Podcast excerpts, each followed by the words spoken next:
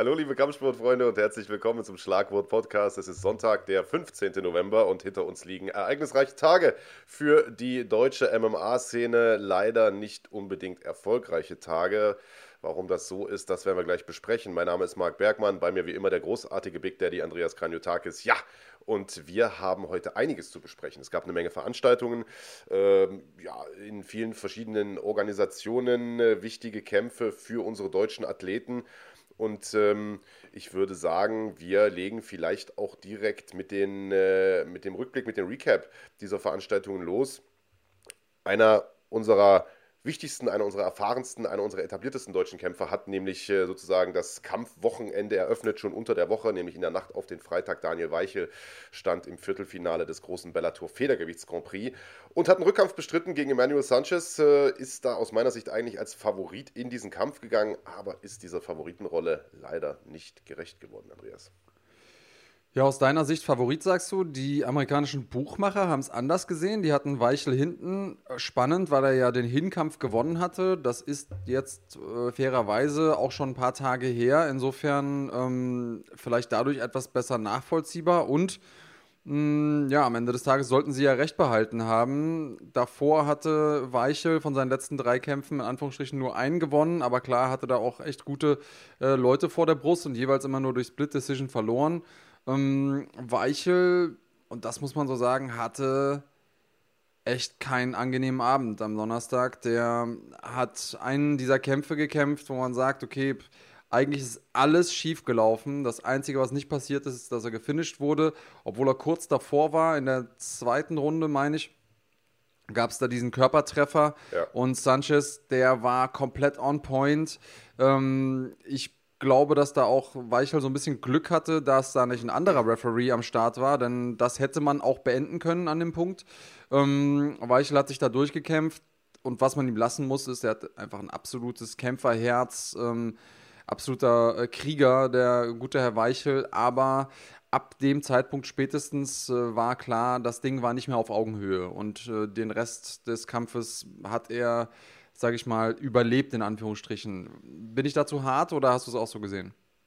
Ähm, ja, vielleicht einen Tacken zu hart, aber im Prinzip hast du schon recht. Ich bin aber hundertprozentig bei dir. Also für alle, die den Kampf noch nicht gesehen haben, gerne mal nachholen. Ähm, Daniel ist nach einem Bodyshot runtergegangen, das hast du gesagt. Leberhaken, um genau zu sein, hat vorher schon ein paar gute Treffer zum Körper bekommen. Ähm, beziehungsweise hat einen zum Körper bekommen und, und hat dabei schon so, ein, so, eine Zusammenzuckbewegung gemacht. Das war natürlich das Zeichen dann für den Sanchez, alles klar, da muss ich hinterhergehen.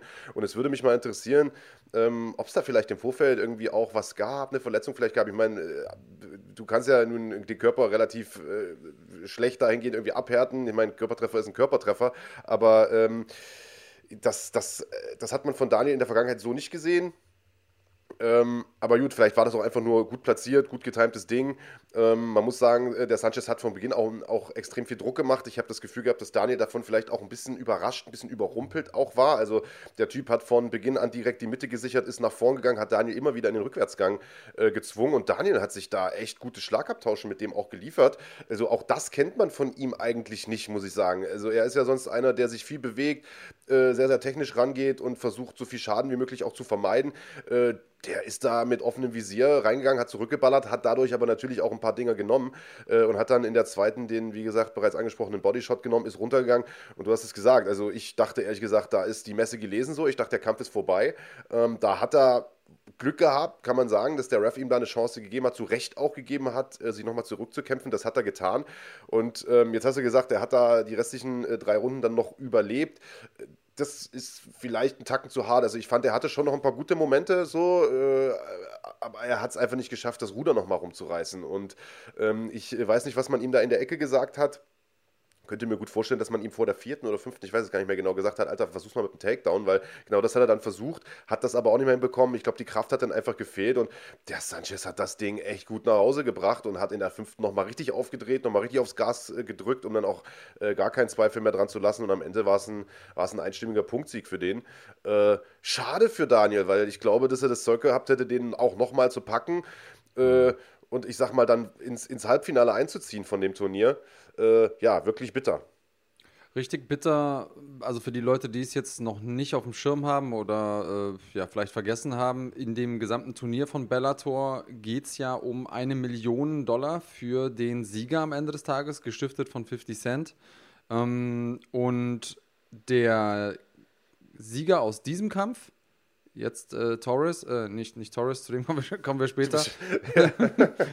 ähm, ja. Sanchez, der äh, kämpft um den Titel, also um den eigentlichen Titel, weil der äh, Champion auch mit im Bracket ist.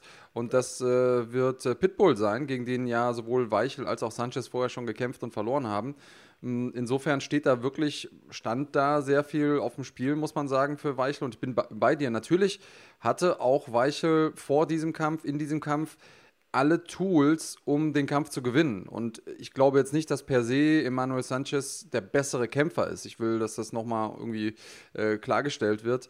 Nicht, dass dann irgendwie die Hate-Mails äh, reinprasseln äh, aus Frankfurt und Umgebung. Ähm, das meine ich gar nicht. Aber es gibt eben den einen Schlag, der manchmal einen Kampf verändert. Der eine Schlag, der ähm, so viel Wirkung hat auf den äh, Kämpfer, dass obwohl der Kampf zwar nicht abgebrochen wird, er einfach nicht wieder zurück in die Spur findet. Und ähm, das war für mich das, äh, das Thema am Wochenende. Das Problem ist ja auch folgendes. In dem Moment, wenn man äh, eins, zwei gute Bodyshots trifft, ähm, wo man weiß, okay, ey, davon kann ich vielleicht keinen mehr nehmen oder vielleicht noch maximal einen, so oder so. Der Gegner ist in seinem Kopf. Und sobald dein Gegner in deinem Kopf ist, gibt es eine Sache, wo du die ganze Zeit denkst, oh, das darf nicht nochmal passieren. Oh, der darf mich nicht nochmal zum Körper treffen. Dann auf einmal geht die Deckung runter. Okay, dann trifft er mehr zum Kopf. Denkst du, ah, ich muss wieder hoch, aber eigentlich muss die, müssen, müssen die Hände unten bleiben. Und in dem Moment, wenn du anfängst zu denken, hast du eigentlich schon ein Problem. Und ja. ich glaube, das war einfach das Ding. Also äh, zum einen natürlich die körperliche Komponente, weil von so einem Bodyshot sich zu erholen, das alleine zeigt, wie unglaublich fit Daniel gewesen ist. Denn ja. äh, glaub mir, 95% der Leute bleiben bei dem Ding liegen, kippen um und, und schreien erstmal schmerzverzerrt.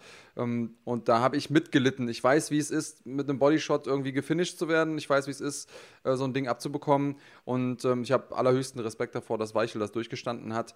Aber man hat einfach gemerkt, ab dem Zeitpunkt spätestens ging das Ganze komplett in Sanchez Richtung. Also Hut ab für die Leistung von Sanchez. Auch das ist natürlich immer eine große Leistung sich jemandem zu stellen, der einen mal geschlagen hat und dem dann so gegenüberzutreten. Und der hat ja wirklich aus allen Rohren gefeuert. Der hat keine Sekunde ähm, irgendwie den Fuß vom Gaspedal genommen.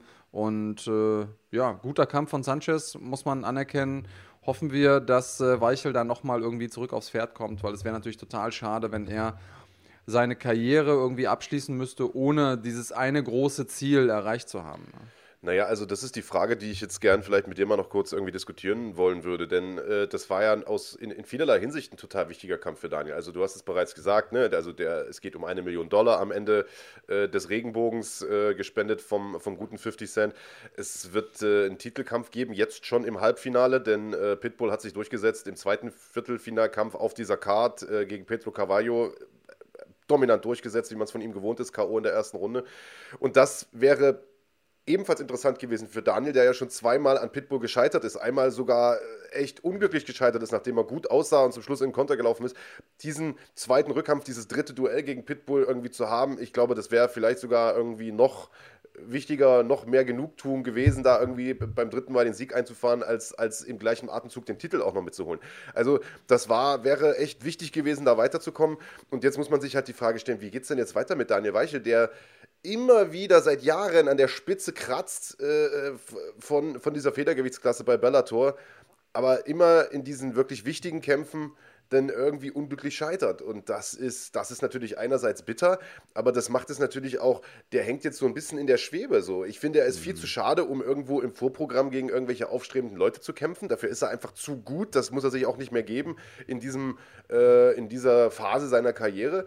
Äh, aber ich sag mal, im Federgewicht wird die Luft jetzt natürlich auch super dünn für ihn. Also was macht man? Geht da eine, Gewichts eine Gewichtsklasse hoch oder was, was würdest du machen, wärst du Daniel Weichel? Tja, also ich kann dir ja sagen, was ich gemacht habe. Äh, Weichel ist seit 2002 dabei. Das sind jetzt auch ähm, ja, gute 18 Jahre und hat schon ziemlich viel gesehen, hat in ein paar der größten Ligen der Welt gekämpft, hat äh, gute Erfolge eingefahren und äh, wie du sagst, ist bei Bellator auch wenn das jetzt ein ganz furchtbarer Ausdruck ist, benutze ich mal schnell, ähm, der ewige Zweite. Also hat im Prinzip da lange Zeit alles besiegt, außer eben Pitbull und ähm, ist seit Jahren an der Spitze mit dabei. Die Frage ist, was bringt so jemanden, der schon so viel gesehen hat, der ja schon so viel erlebt hat im MMA, dazu wirklich noch motiviert, morgens aufzustehen, ich sage mal auch bei, bei minus 5 Grad die, die Laufschuhe anzuziehen und äh, wenn es aber im Bett gerade so gemütlich ist, was bringt einen dazu? Und klar, es gibt diese Leute, die einfach sagen, trainieren ist mein Leben, kämpfen ist mein Leben, ich, ich trainiere immer weiter. Trotzdem gibt es diese paar Prozent, die man nochmal oben drauf schlägt, wenn man weiß, so jetzt geht es um alles. Jetzt geht es um das, was ich mir schon immer erträumt habe. Jetzt kann ich was erreichen, was ich vorher noch nie erreicht habe. Jetzt äh, kann ich einen Haken machen an, auf meiner Liste, was ich erreichen möchte in meiner Karriere. Und wenn das so weit in, in die Zukunft drückt, dann sehen wir Leute, die sagen, okay, wenn ich das schon gar nicht mehr schaffen kann, also zum Beispiel Alexander Gustafsson hat ja dann irgendwann gesagt, so, okay, bis ich wieder zurückkomme zum Titel, ist es mir zu weit und deswegen habe ich gar, keinen Bock mehr weiterzukämpfen. Ist zwar nochmal zurückgekommen im Schwergewicht, aber du weißt, worauf ich hinaus will. Die Frage liegt, glaube ich, eher im, im Mental Game von Daniel Weichel. Ich glaube, dass er durchaus noch jung genug ist, also sowohl kalendarisch als auch vom Ringalter, um weiterzumachen, obwohl er schon über 50 Kämpfe gemacht hat, Profikämpfe. Ähm, die Frage ist, hat er noch den Drive? Hat er noch diesen Willen zu sagen, ich lege diese extra Prozent oben drauf. Und klar wird er immer weiter trainieren und ich glaube auch, dass er weiter, ähm, weiter kämpfen wird. Aber ob es jetzt noch zwei Kämpfe sind oder noch zwei Jahre oder noch fünf Jahre, das hängt einfach davon ab, wie, ähm, wie, wie sehr er es will. Also Überschrift Andreas Kranjotakis fordert Rücktritt von Daniel Weichel oder was? Nein, Mann, ich, naja, ich, ich denke einfach Du sagst, nur, du weißt auch, was ich hinaus will, ich dass, weiß nicht. Also, äh, das Weiche, ja. jetzt, du hast es ja selber gesagt, mit, mit einem Sieg in diesem Kampf und einem Sieg im nächsten Kampf hätte er alles erreichen können, was ja. er immer wollte. Er hätte Pitbull schlagen können, der sein Nemesis war. Er hätte diesen Titel äh, haben können, wo auch ein fetter, fetter Haken in, sein, in seiner Bio einfach dran ist, wo er sagt, okay, ich habe jetzt den Mann geschlagen, wo alle gesagt haben, okay, oder wo es schon mehrfach einfach auch unglücklich war, dass ich gegen den verloren habe. Ähm, und ich habe jetzt bewiesen, ich kann besser sein als er. Ich habe den Titel von einer der größten Organisationen der Welt. Das sind einfach Dinge, wo du sagst, ich habe das einmal geschafft in meinem Leben ähm, und, und das nimmt dir nie wieder jemand weg. Da nochmal hinzukommen, das heißt, wahrscheinlich muss er sich in einem Bellator-Turnier nochmal von vorne ähm, qualifizieren für die ganze Geschichte. Das ist nicht unmöglich. Ähm, aber ich hätte es ihm halt einfach so, so sehr gegönnt. Und die, die Enttäuschung, die ich gerade empfinde über das, was Daniel nicht gelungen ist, ähm, wenn ich das jetzt irgendwie projiziere auf das, wie er sich fühlen muss, ich hoffe einfach, dass er da irgendwie nochmal noch mal Anlauf nehmen kann. Lass es mich so formulieren. Ich fordere ihn auf gar keinen Fall zum Rücktritt auf. Das, also, weil ich denke nämlich, dass er davon noch weit entfernt ist. Also, ja. äh, du hattest ja das Mental Game äh, angesprochen, physisch, und ich glaube auch den Biss hat er noch. Äh, definitiv. Ich glaube, dass er immer noch das Zeug hat, da oben mitzuhalten, ganz ohne Frage. Ich glaube einfach nur, dass man jetzt als Matchmaker gucken muss, was macht man mit ihm? Wem setzt man ihm jetzt vor? Also ich sag mal, Titelkampf und das ist jetzt erstmal wieder weg. Dadurch, dass er jetzt verloren hat, ist jetzt so die Top 2, 3, die stehen jetzt erstmal nicht zur Debatte, aber man kann ja trotzdem ein paar ähm, nette Paarungen da äh, noch zusammenstellen. Das Federgewicht äh, bei Bellator ist ja doch ähm, sehr, sehr gut auch besetzt. Es gibt da viele junge, aufstrebende Leute auch. Muss man mal gucken, ähm, wie es da weitergeht. Wir wünschen Daniel auf jeden Fall alles Gute. Wir werden mit Sicherheit in den nächsten Tagen auch nochmal mit ihm sprechen hoffen, dass er das Ganze äh, zeitnah verdaut und äh, dann auch, sobald es geht, wieder angreift. Ähm, wir machen weiter äh, mit. Was wollen wir als erstes machen, Andreas? Machen wir den nächsten Deutschen, der im Ausland gekämpft hat, oder wollen wir erstmal äh, die UFC-Tipps auswerten? Ich glaube, ähm, ich glaube, wir. Ich ich bin dafür, dass wir jetzt einmal kurz UFC auswerten, weil ja. für mich ist äh, das, was bei KSW passiert ist, so ein bisschen die Main Story ja. heute. Und ähm, um ja. den Spannungsbogen quasi aufrechtzuerhalten, ähm, und so die, die paar Mainstream-Fans, die sagen, deutsches MMA interessiert mich nicht, ich will mal nur UFC hören, wollen wir ja auch ein bisschen abdecken. Die sind, abholen. Ja, die sind ja hier ohnehin irgendwie falsch. Aber, äh, aber äh, ich bin bei dir. Ich würde sagen, wir, wir werten unsere Tipps aus von letzter Woche. Das geht auch relativ schnell, denn mhm. äh, von den Kämpfen, die wir getippt haben, ich glaube, vier haben wir getippt, vier standen letzte Woche, glaube ich, von der UFC-Card letzte Nacht. Äh, von denen ist ein einziger übrig geblieben. Also, das, ist, äh, das ist Corona. Also, ich weiß gar nicht mal, ob es nur Corona ist äh, denn die meisten Kämpfe sind tatsächlich wegen Gewichtsproblemen weggebrochen, Andreas. Äh, da weiß ich jetzt nicht, ob Corona dafür der Auslöser ist. Ich habe keine Ahnung, viele der Kämpfe ja auch relativ kurzfristig angesetzt äh, und so weiter. Aber tatsächlich ist wirklich der einzige Kampf, der noch übrig war, Chaos Williams gegen Abdurrazak Al-Hassan den besprechen wir gleich. Es gab einen neuen Hauptkampf. Islam Makachev erneut irgendwie äh, äh, der Kampf geplatzt gegen Rafael Dos Anjos, weil er eine Staph-Infection, also eine, eine, eine, Infektion hatte. Äh, vorher wurde das Ganze ja wegen Corona irgendwie abgeblasen. Und Paul Felder ist da eingesprungen mit irgendwie einer Woche Vorbereitungszeit, ist aus der Rente zurückgekommen. Auch das eine Riesengeschichte, da sprechen wir gleich drüber. Ich würde aber sagen, wir ähm, gucken trotzdem kurz äh, die, die komplette Main Card mal an, den Abend eröffnet haben Corey McKenna und Kay Hansen. Äh, McKenna hat sich da durchgesetzt, überraschend muss man sagen, durchgesetzt nach Punkten. Ähm, ja, äh, also ich, ich bin, ich gucke deswegen so, weil ich äh, mir diesen Kampf angeguckt habe oder ich habe äh, die beiden einlaufen sehen und habe dann auch gedacht, so, ja, irgendwie zwei wirklich Jungspunde, beide irgendwie 21 Jahre jung, die beiden jüngsten Kämpferinnen im UFC-Roster. Ah, wird das jetzt so Not gegen Elend? Das ist so, also fies von mir vielleicht ein bisschen. ähm, auch da irgendwie hochgerutscht auf die Main Card. Dünnes Eis, Andreas, dünnes Eis. Ja, ich, ich bin noch nicht fertig. Ich bin noch nicht fertig. Ja. ähm, aber verdammt haben die abgeliefert. Ich muss sagen, äh, ja. Kay Hansen hat mir extrem gut gefallen. Ähm, sie, auch wenn sie das Ding verloren hat, ähm, ich würde sagen, das hätte man ihr auch geben können ähm, den Kampf. Das war für mich eine knappe Nummer, auch wenn äh, Cory McKenna da auch ihre Momente hatte und das ist gar keinen Fall ein Skandalurteil. Aber die beiden haben einfach einen geilen Kampf hingelegt. Die haben einfach gezeigt, dass wir in 2020 äh, an dem Punkt sind, wo einfach auch die Mädels äh, gut zulangen können, selbst wenn die beide noch verhältnismäßig unerfahren sind, also noch nicht ganz so viele äh, Kämpfe haben. Äh, Corey McKenna, das war der erste Kampf in der UFC willkommen, würde ich sagen. Gutes Ding gemacht und ich glaube, dass wir beide noch lange sehen werden, dass wir beide Namen uns merken sollten, denn ich kann mir gut, gut vorstellen, dass die beide noch was reißen werden in der UFC. Ja. Zweiter Kampf, äh, das ist wieder einer dieser typischen Corona-Fights gewesen. Brandon Allen gegen Sean Strickland. Brandon Allen, Mann, von dem ich extrem viel halte, der äh, in den letzten Wochen eigentlich äh, immer wieder angesetzt war äh, gegen, gegen Ian Heinisch, einen weiteren aufstrebenden mhm. jungen Typen mit, mit viel Potenzial. Der Kampf ein paar Mal verschoben worden. Und gestern am Tag der Veranstaltung Ian Heinisch wieder äh, ausgefallen. Ich meine diesmal aber wegen äh, Covid-19 tatsächlich wieder. Also mhm. der hat äh, einen, einen positiven Covid-19-Test gehabt und Sean Strickland ist da eingesprungen. Am Tag des Events. Also das muss man sich mal, das muss ich mir auf der Zunge zergehen lassen. Strickland, ein absoluter Veteran, wirklich äh, ein grantiger Typ, der seit vielen, vielen Jahren in der UFC schon unterwegs ist und der erst Ende Oktober gekämpft hat, also vor, weiß ich gar nicht, zwei Wochen oder was? Ja. Äh, vor zwei Wochen gegen Jack Marshman gewonnen hat, einen guten Sieg auch hingelegt hat, äh, irgendwie zurückgekommen ist nach zwei Jahren Auszeit und sich wahrscheinlich gesagt hat, okay, ist klar, die verlorene Zeit, die muss ich jetzt wieder reinholen, äh, kämpfe ich halt einfach mal in zwei Wochen zweimal und hat den Brandon Allen da zerlegt. Olle Wetter, also Brandon Allen, für alle, die nicht wissen, wer das ist, guter Mann, riesen Siegesserie gehabt, ich glaube, weiß gar nicht, sieben Siege oder was in Folge gehabt, äh, ein Großteil davon durch Submission. Aber äh, der hat irgendwie von Anfang an den Fehler gemacht, korrigier mich, äh, wenn ich falsch liege, Andreas, der hat sich da halt auf ein Striking-Duell eingelassen äh, mit Strickland und das war definitiv nicht die beste Idee, Alter. Nee, richtig. Und ich muss dazu sagen, äh, Tarzan, wie sich Sean, äh, Sean Strickland ja nennt, der hatte jetzt auch nicht irgendwie einen Erstrunden-K.O. vor zwei Wochen, sondern der hat da drei Runden gekämpft gegen äh, Jack Marshman. Und natürlich bekommt man in so einem Kampf auch ein bisschen was ab. Zwei Wochen sind gerade noch genug Zeit, um so die kleinen Wehwehchen ausheilen zu lassen.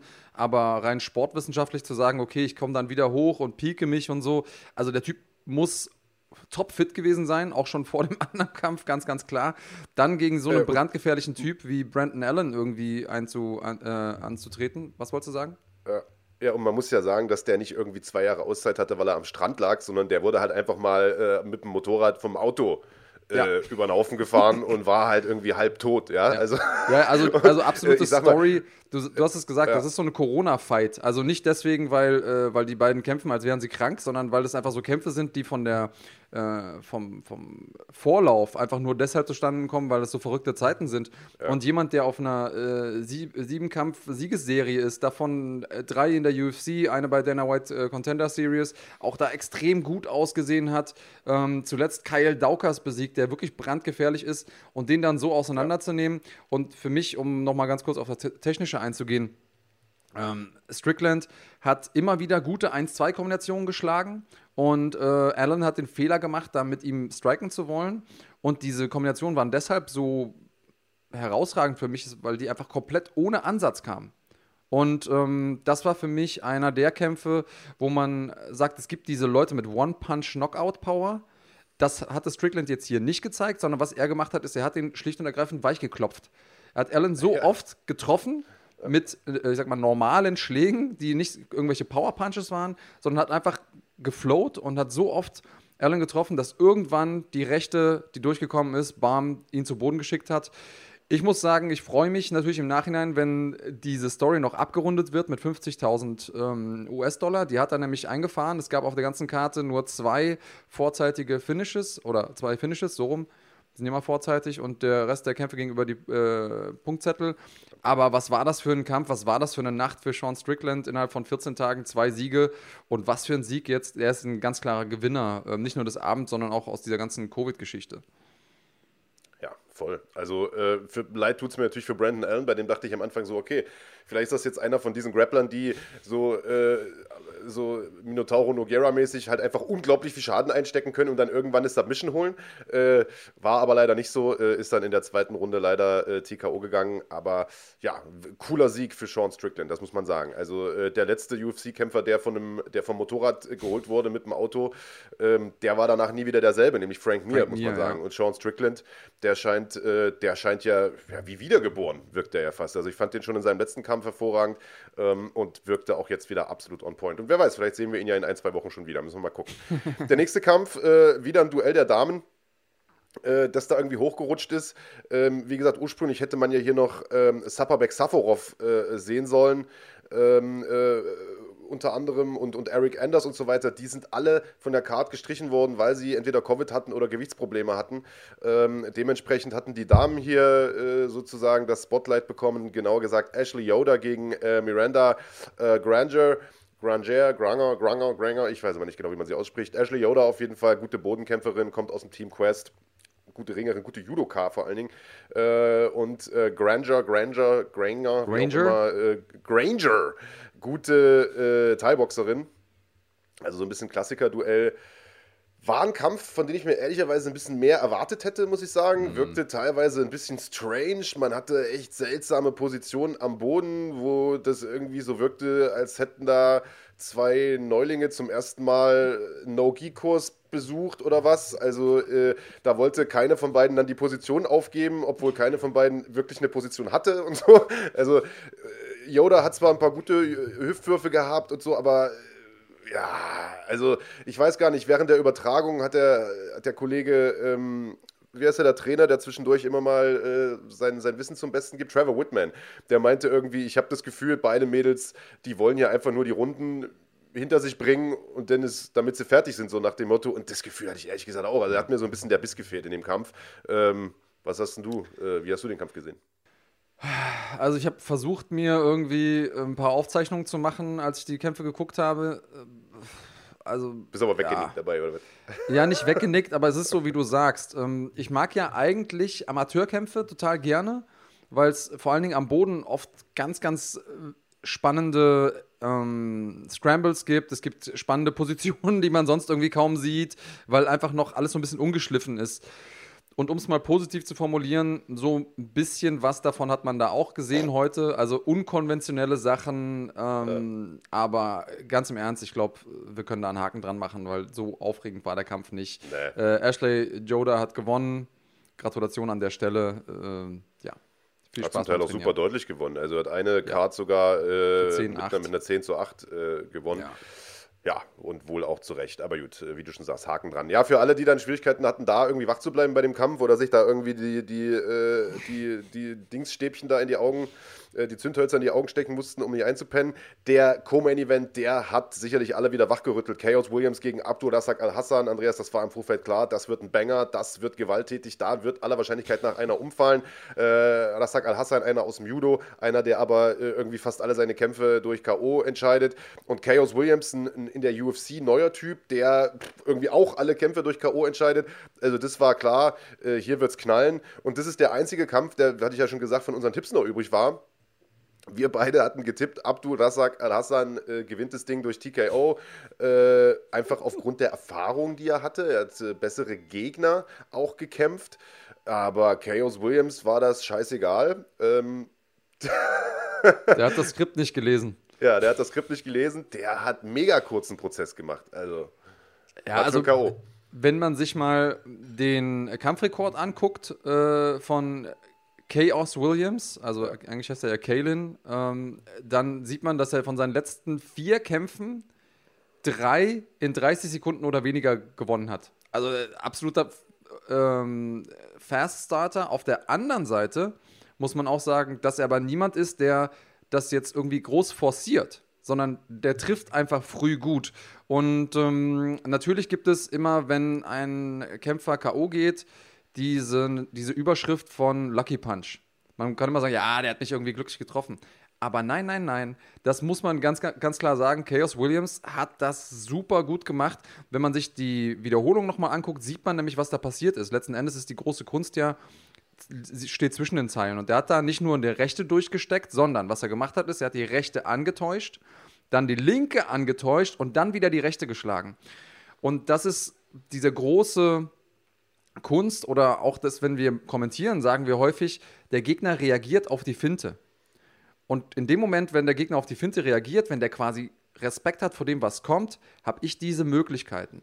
Und technisch ist das auf so einem hohen Level, was er da gezeigt hat, ähm, und spricht auch einfach für A, für sein Selbstbewusstsein und B, für den Respekt, den sein Gegenüber vor ihm hatte, für mich war das großartig anzusehen, diese Kombination, die keine Kombination war, sondern am Ende war es dann irgendwie wirklich ein einziger Schlag. Klar, am Anfang gab es irgendwie mal ein paar Low-Kicks äh, von Chaos Williams. Darauf gab es auch eine gute Antwort von Abdul Razak äh, Al-Hassan. Aber ja, diese Rechte, die lässt einfach auch keine Fragen offen. Und der Typ ist jetzt 2 äh, und 0 in der UFC mit einer Gesamtzeit von 57 äh, Sekunden. Ähm, ich glaube, in meinem nächsten, beim nächsten Mal werde ich im Tippspiel nicht gegen ihn setzen. Naja, und ich bin mal gespannt, gegen wen man den dann stellt, weißt du? Weil der hat ja jetzt mit Abdul Razak Al-Hassan auch einen gestandenen Typen weggehauen ja. im zweiten UFC-Kampf. Also das ist keine Pflaume. Ähm, bin ich mal sehr, sehr gespannt. Das war jetzt ein, das war jetzt ein Catchweight-Kampf. Das heißt, äh, also äh, zwischen, zwischen Welter und, und Mittelgewicht sozusagen. Äh, ich denke mal, das nächste Mal werden wir ihn wieder im Weltergewicht sehen und ich bin mal, bin mal sehr, sehr gespannt. Ich, ich fand, er wirkte auch gegen äh, Al-Hassan massiger, größer irgendwie. Also Al-Hassan ist ja halt schon eine, eine ziemliche Kante. Mhm. Äh, der wirkte doch recht klein gegen Williams. Also bin ich, mal, bin ich mal gespannt, in welcher Gewichtsklasse wir Chaos Williams in Zukunft sehen werden. Aber mit der Power, olle Wetter, also. Ich, und das, ich hätte eine Idee. Na, sag mal an, du bist ja hier der Matchmaker vom Dienst. Äh, Robbie Lawler. Das wäre ein Kampf, den würde ich mir auf jeden Fall angucken. Würde mir aber fast schon leid tun um den ollen Robbie Lawler, der äh, ja doch große Verdienste hat und den man nicht so beerdigen müsste. Also, nee, aber äh, was er machen könnte, ja. ist, äh, Lawler könnte da entweder zeigen, okay, ich kann noch mit den jungen Wilden mithalten. Auf der anderen Seite, äh, aus der Sicht von der UFC, um äh, Chaos Williams aufzubauen, ist das natürlich die beste Möglichkeit, einen großen Namen zu schlagen. Und der ist gerade so an der Top 15 uh, Untergrenze, Lawler. Oder, wenn der nicht kann, der sollte ja eigentlich jetzt auch gekämpft haben, ähm, dann äh, einfach Anthony, Anthony Pettis. Der ist auf Platz 14 das sind auch irgendwie Striker gegen Striker-Duell. Das wird definitiv ein Banger. Ja, voll. Aber ich sag mal, bei Robbie Lawler, glaube ich, der würde dann genauso stiff am Ende da liegen wie, wie der, äh, wie der Al-Hassan gestern Nacht. Also das sah schon das gruselig war, aus. Und, ähm, das war schon gruselig, ja. Ich sag mal, also man muss halt auch dazu sagen, äh, das Ganze war ja jetzt nicht, äh, das war ja jetzt auch nicht irgendwie eine weit ausgeholte Overhand oder so, sondern wie du schon mhm. sagst, ne, gut, gut fintiert und einfach nur gerade durchgesteckt ich will damit sagen, der könnte, glaube ich, noch härter zuballern, wenn er müsste, so nach dem Motto. Es ist schon extrem gruselig. Ähm, ja, schönes Finish, äh, verdientermaßen, glaube ich, auch nochmal äh, K.O.-Bonus eingesteckt, 50.000. Ja, und dann äh, sind wir zum Hauptkampf gekommen und das ist eine äh, geile Story, muss ich sagen. Eine vielleicht nicht unbedingt mit, dem, mit einem Happy End, aber trotzdem eine geile Story. Äh, wir haben es eingangs gesagt, Rafael Dos Anjos, ehemaliger Champion im Leichtgewicht, sollte eigentlich auf Islam Makhachev äh, treffen. Das Ganze sollte so eine Art, so hat sich die UFC wahrscheinlich ausgemalt, Übergabe des Fackelstabes werden. Islam Makhachev ja im Prinzip so der Thronerbe, der Angedachte von Khabib Nurmagomedov, äh, bekommt hier seinen ersten richtig großen Namen vorgesetzt. Wie gesagt, einen ehemaligen Titelträger. Ich glaube, das wäre für ihn auch ein Kampf gewesen, den er, den er stilistisch, der ihm gelegen hätte, den er hätte gewinnen können. Äh, der Kampf mehrfach verschoben, jetzt ausgefallen wegen der Staff-Infection, haben wir schon gesagt. Und Paul Felder springt dort ein, kurzfristig mit, ich sag mal, einer Woche Vorbereitung. Paul Felder, äh, einer, der in seiner Karriere noch nie einen langweiligen Kampf hatte, einen Haufen Riesenschlachten geschlagen hat, zuletzt gegen Dan Hooker, einer der geilsten Kämpfe äh, dieses Jahres oder aller Zeiten eigentlich abgeliefert hat und danach zurückgetreten ist, nachdem er ganz, ganz knapp verloren hat. Und der hat jetzt einfach gesagt, weißt du was, ich äh, bereite mich in meiner Freizeit eh gerade für einen Triathlon vor. Ich bin also physisch in, in Form. Kämpfen verlernt man ja äh, nicht, sage ich mal, auf dem Niveau schon gar nicht. Ich sag mal, wenn dich jetzt jetzt einer anrufen würde, könntest du ja morgen auch irgendwie dich in den Ring stellen und hättest jetzt nicht verlernt, wie das geht. Du wärst nur wahrscheinlich nach zwei Minuten platt, weil du jetzt einfach nicht in der Vorbereitung bist. Der, also wie äh, immer auch während, während also oder oder ja genau wie immer in deiner Karriere eigentlich ähm, aber äh, der Felder hat gesagt gut ich habe äh, ich habe ich trainiere Grundlagenausdauer, ich mache Intervalleinheiten wahrscheinlich auch für diesen Triathlon. Ich, ich kann, also fünf Runden muss man sagen, ne? Äh, wahrscheinlich gehen. Ja. Ich nehme das Ding jetzt an. Also, was für eine couragierte Leistung. Der Mann hat auf jeden Fall Eier. Genau, jetzt muss, man, jetzt muss man ein paar Sachen davor sagen. Also erstens, ja, der war irgendwie schon mal zurückgetreten. Das bedeutet, dieses Mindset von, ey, weißt du was, irgendwie, und das hat er ja selber auch in, in seinen Interviews gesagt, ich habe diese Liebe zum Sport einfach nicht mehr. Und was ich, was ich eingangs vom Podcast gesagt habe, dieser Grund, morgens aufzustehen, die extra Meile zu gehen, den hat er für sich nicht mehr gefunden. Und ähm, dann aber trotzdem hinzugehen und zu sagen, weißt du was, ich mache das jetzt, ich mache das kurzfristig gegen einen brandgefährlichen Typen wie Rafael dos Anjos, der, also das war ein ganz, ganz äh, tricky Kampf für ihn. Denn auf der einen Seite ist Rafael dos Anjos jemand, der von davor, von seinen letzten fünf Kämpfen, vier verloren hat. Zwar auch gegen nur Top-Leute, aber äh, der hat auch das Zeug dazu, einen ganz, ganz schlecht aussehen zu lassen wenn man äh, vor allen Dingen sich nicht spezifisch äh, vorbereiten kann auf ihn, dann hängt man auf einmal in irgendeiner bescheuerten Submission drin oder der knockt einen dann doch aus oder wie auch immer. Und auf der anderen Seite äh, muss man natürlich auch sagen, äh, klar ist er fit, wenn er sich auf einen äh, Marathon, ich glaube, es war ein Marathon, ich glaube, oder war es ein Triathlon? Bist du dir sicher, dass es ein Triathlon war? Meine Triathlon, aber kann okay. ich auch nochmal googeln. Naja, also äh, whatever, auf jeden Fall hat er sich da vorbereitet auf ein Ausdauer-Event, das muss man ja auch sagen. Und ähm, für die Leute, die nicht so tief drinstecken in irgendwie der ganzen Sportwissenschaft, ist es so, dass es einen Unterschied gibt zwischen Ausdauer, Cardio, also die Ausdauer, die man bekommt, um auf lange Sicht irgendwie Leistung zu erbringen. Klassische Marathongeschichte, man hat eben eine niedrige Belastung über lange Zeit und dem, was Kämpfer machen. Kämpfer machen ja eher so Sprintaktionen. Das heißt, ich habe eine intensive Belastung, fahre langsam wieder ein bisschen runter, dann habe ich wieder eine intensive Belastung und das ist eher so ein, so ein Hoch-Runter, während eben Marathon von der Belastung her eine stetige, aber von der Intensivität äh, Intensität nicht so hohe Belastung ist. Und ähm, das ist schon nochmal ein Unterschied. Und äh, ich habe viele Leute erlebt, die gute Ausdauersportler sind, die dann aber irgendwie zwei Runden Sparring machen und pumpen wie ein Maikäfer, um es mal mit deinen Worten zu formulieren. Ähm, und ja, das war trotzdem ein Risiko. Und Felder ja. hat, hat gesagt im Vorhinein, und das kennen wir auch aus der Vergangenheit, dass einige Leute, die kurzfristig einspringen, Anderson Silver zum Beispiel, sagen, weißt du was, okay, ich springe ein, ich rette quasi den Tag, ich rette den Event weil das hat er gemacht. Ich glaube, der Event hätte ansonsten wäre der auseinandergefallen mit den ganzen ja. Sachen, die da weggefallen sind. Wenn kein guter Hauptkampf da gewesen wäre, hätte die UFC gesagt, wisst ihr was, okay, da müssen wir halt mal einen streichen und sagt, nee, ich mache das über fünf Runden. Also absoluter, ähm, ja, absoluter äh, Hero-Move, muss ich sagen, von Paul Felder ähm, und hat sich da gut geschlagen, auch wenn er, so fair müssen wir sein, wahrscheinlich alle Runden verloren hat. Äh, ja, also äh, das sehe ich auch so. Ein einziger Punktrichter hat das ein bisschen anders gesehen. Äh, der hat äh, den Kampf nämlich 48, 47 für Felder gewertet. Gut, äh, dass ja. es komische Punktrichterentscheidungen gibt, das werden wir gleich im KSW-Teil äh, nochmal diskutieren. Ähm, also ich sehe es genauso wie du. Paul hat wahrscheinlich, äh, Paul hat wahrscheinlich alle Runden dort abgegeben, aber hat eine couragierte Leistung gezeigt. Am Ende hat es ringerisch einfach gefehlt. Also ich glaube, im, im, Stand war er der bessere Mann, hat ein paar bessere Treffer gehabt, obwohl Rafael dos Anjos da auch gut aussah. Ähm, die beiden haben zu Recht auch äh, den Fight of the Night Bonus bekommen, weil sich eine echt geile Schlacht geliefert haben. Ich habe übrigens mal nachgeschaut, also war tatsächlich ein Triathlon und ähm, du hast natürlich vollkommen recht. Also das Training für einen Ausdauerwettkampf ist schon ein anderes als für einen, für einen, für einen MMA-Kampf, das ist Fakt. Ähm, aber äh, als jemand, der für beides mal trainiert hat, kann ich sagen, du hast zumindest für diese Ausdauerwettbewerbe auch Intervalleinheiten mit drin. Natürlich nicht in dem ja, Umfang wie ein Kämpfer. Aber du hast vollkommen recht. Also das ist kein Steady-State-Cardio, was du da machst, sondern du musst halt fünf Runden ballern und fünf Runden ringen. Und äh, das ist eine Sache, die ich total interessant fand, denn Felder hatte die Energie, das tatsächlich fünf Runden lang zu machen.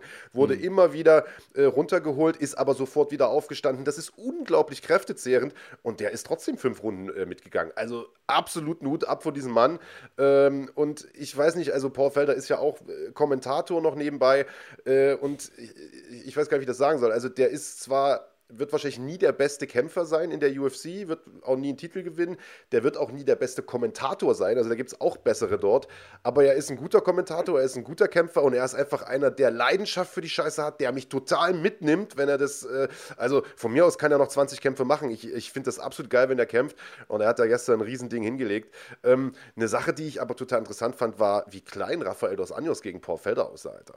Und äh, Dos Anjos hat eine Zeit lang im Weltergewicht gekämpft. Was los? Also der, der wirkte wie, wie der kleine Bruder von dem Mann. Das sah echt, äh, echt krass aus. Aber starke Leistung von Dos Anjos auch. Also der hat das natürlich total clever gemacht. Wie gesagt, konnte am Anfang im Stand zwar mithalten, aber als er gemerkt hat, okay, Alter, ich nehme jetzt vielleicht mehr Treffer, als ich sollte, hat er angefangen zu ringen. Ringen konnte er schon immer gut. Naja, und hat Felder damit äh, im Prinzip alles weggenommen, äh, was er an Waffen hat, ja. Definitiv äh, viel Kontrolle von RDA, der ähm, schlau gekämpft hat, muss man einfach sagen. Auch er hat es ja. natürlich nicht einfach gehabt, das muss man dazu sagen. Äh, Islam Makachev, ganz anderer Kämpfertyp, hat sich dafür ja. spezifisch vorbereitet, ist extra ins Trainingscamp geflogen, hatte auch im Trainingscamp noch einige ähm, Quirelen, also der hat es auch nicht einfach gehabt, muss man aller, ähm, also muss man der Fairness halber auch irgendwie erwähnen. Felder hat mir gut gefallen, hat auch vor allen Dingen irgendwie in der zweiten Runde angefangen mit so einem Lead Elbow, immer wieder den Ellbogen von der vorderen Seite zu schlagen, ähm, hat damit auch immer wieder RDA gut getroffen. Beide hatten aber gute Treffer im Stand. Das war jetzt auch nicht so, dass man im Stand gedacht hat, oh, oh, oh, der Felder ist jetzt so viel dominanter, dass äh, Rafael Dos Anjos da gar keine Chance hatte. Aber Dos Anjos immer wieder Felder am Zaun gestellt, da kontrolliert, auch hin und wieder mal einen Takedown bekommen und ähm, hat einfach den Fight-IQ gehabt, das Ding ähm, über die Punkte zu bringen. Trotzdem Felder, was ist das für ein Monster? Kämpft da gegen die Besten der Besten und ähm, ja, hat von seinen letzten fünf Kämpfen vier über Split Decision entschieden. Ja. Also zweimal hat er gewonnen, zweimal hat er verloren jetzt. Ähm, das zeigt einfach, dass er in der Lage ist, da auf Augenhöhe mitzuhalten. Es fehlt ihm so ein ganz bisschen ähm, diese, ja, dieses letzte bisschen, diese letzten paar Prozent, das ist das, was du meintest. Der wird wahrscheinlich jetzt nie der, äh, der Goat, aber ähm, er ist auf jeden Fall gut genug, um, um überall mitzuhalten, als Kommentator und als Kämpfer. Und das ist ja auch schon mal was bin ich hundertprozentig bei dir. Und du sagst, äh, äh, von den letzten vier verlorenen, äh, drei durch Split, äh, zwei davon waren Fight of the Night, ne? muss man auch sagen. Ja, und ich ja. glaube, das war jetzt schon der sechste, eins, zwei, drei, vier, fünf, sechste Performance-Bonus für den Mann. Also äh, Fighters Fighter, sagen die Amerikaner dazu. Also das ist einer äh, für die Fans, der, der immer abliefert. Und ich hoffe, ähm, dass der Rücktritt vom Rücktritt Bestand hat und, und wir den Mann noch ein bisschen sehen. Ähm, der hat gestern wirklich gut ausgesehen. Ja, machen wir einen Haken an die Veranstaltung. Veranstaltung äh, und sprechen vielleicht mal gleich, äh, weil es äh, zur Gewichtsklasse ja passt, in der dort gekämpft wurde, darüber, wie es denn jetzt weitergeht im Leichtgewicht. Also das ist ja im Prinzip ein Thema, das uns jetzt schon seit einigen Wochen beschäftigt. Spätestens seit dem Rücktritt von Habib ist da eine große Lücke äh, offen und äh, es ist eine stark besetzte Gewichtsklasse. Es gibt viele Leute, die da oben mitmischen möchten und auch mitmischen können. Rafael dos Anjos hat äh, im Nachgang eine Herausforderung ausgesprochen. Ähm, es wurde ein großer Kampf angesetzt für Anfang nächsten Jahres, über den schon seit einigen Wochen gesprochen wird. Es wurde ein weiterer sehr, sehr spannender Kampf angesetzt, ähm, der äh, ja an der Spitze dieser Gewichtsklasse für Furore sorgen könnte. Äh, die Rede ist von Tony Ferguson gegen Michael Chandler. Äh, Conor McGregor, wie gesagt, gegen, gegen Dustin Poirier wurde angesetzt und Rafael dos Anjos hat Conor McGregor herausgefordert und der hat sogar geantwortet, Andreas. Der hat geantwortet und der hat gesagt, hey, wisst ihr was, ähm, ich habe nichts gegen Klassiker, äh, lasst es uns gerne äh, machen. Natürlich ist jetzt das denn irgendwie als, als erstes nochmal dran, aber das bedeutet ja zumindest mal, also, oder andersrum gesagt, Conor McGregor ist sowieso komplett unberechenbar. Jeder, der sagt, er weiß, was Conor McGregor als nächstes tut, ähm, der lügt für mich, weil ich glaube, Conor McGregor selbst weiß das manchmal nicht.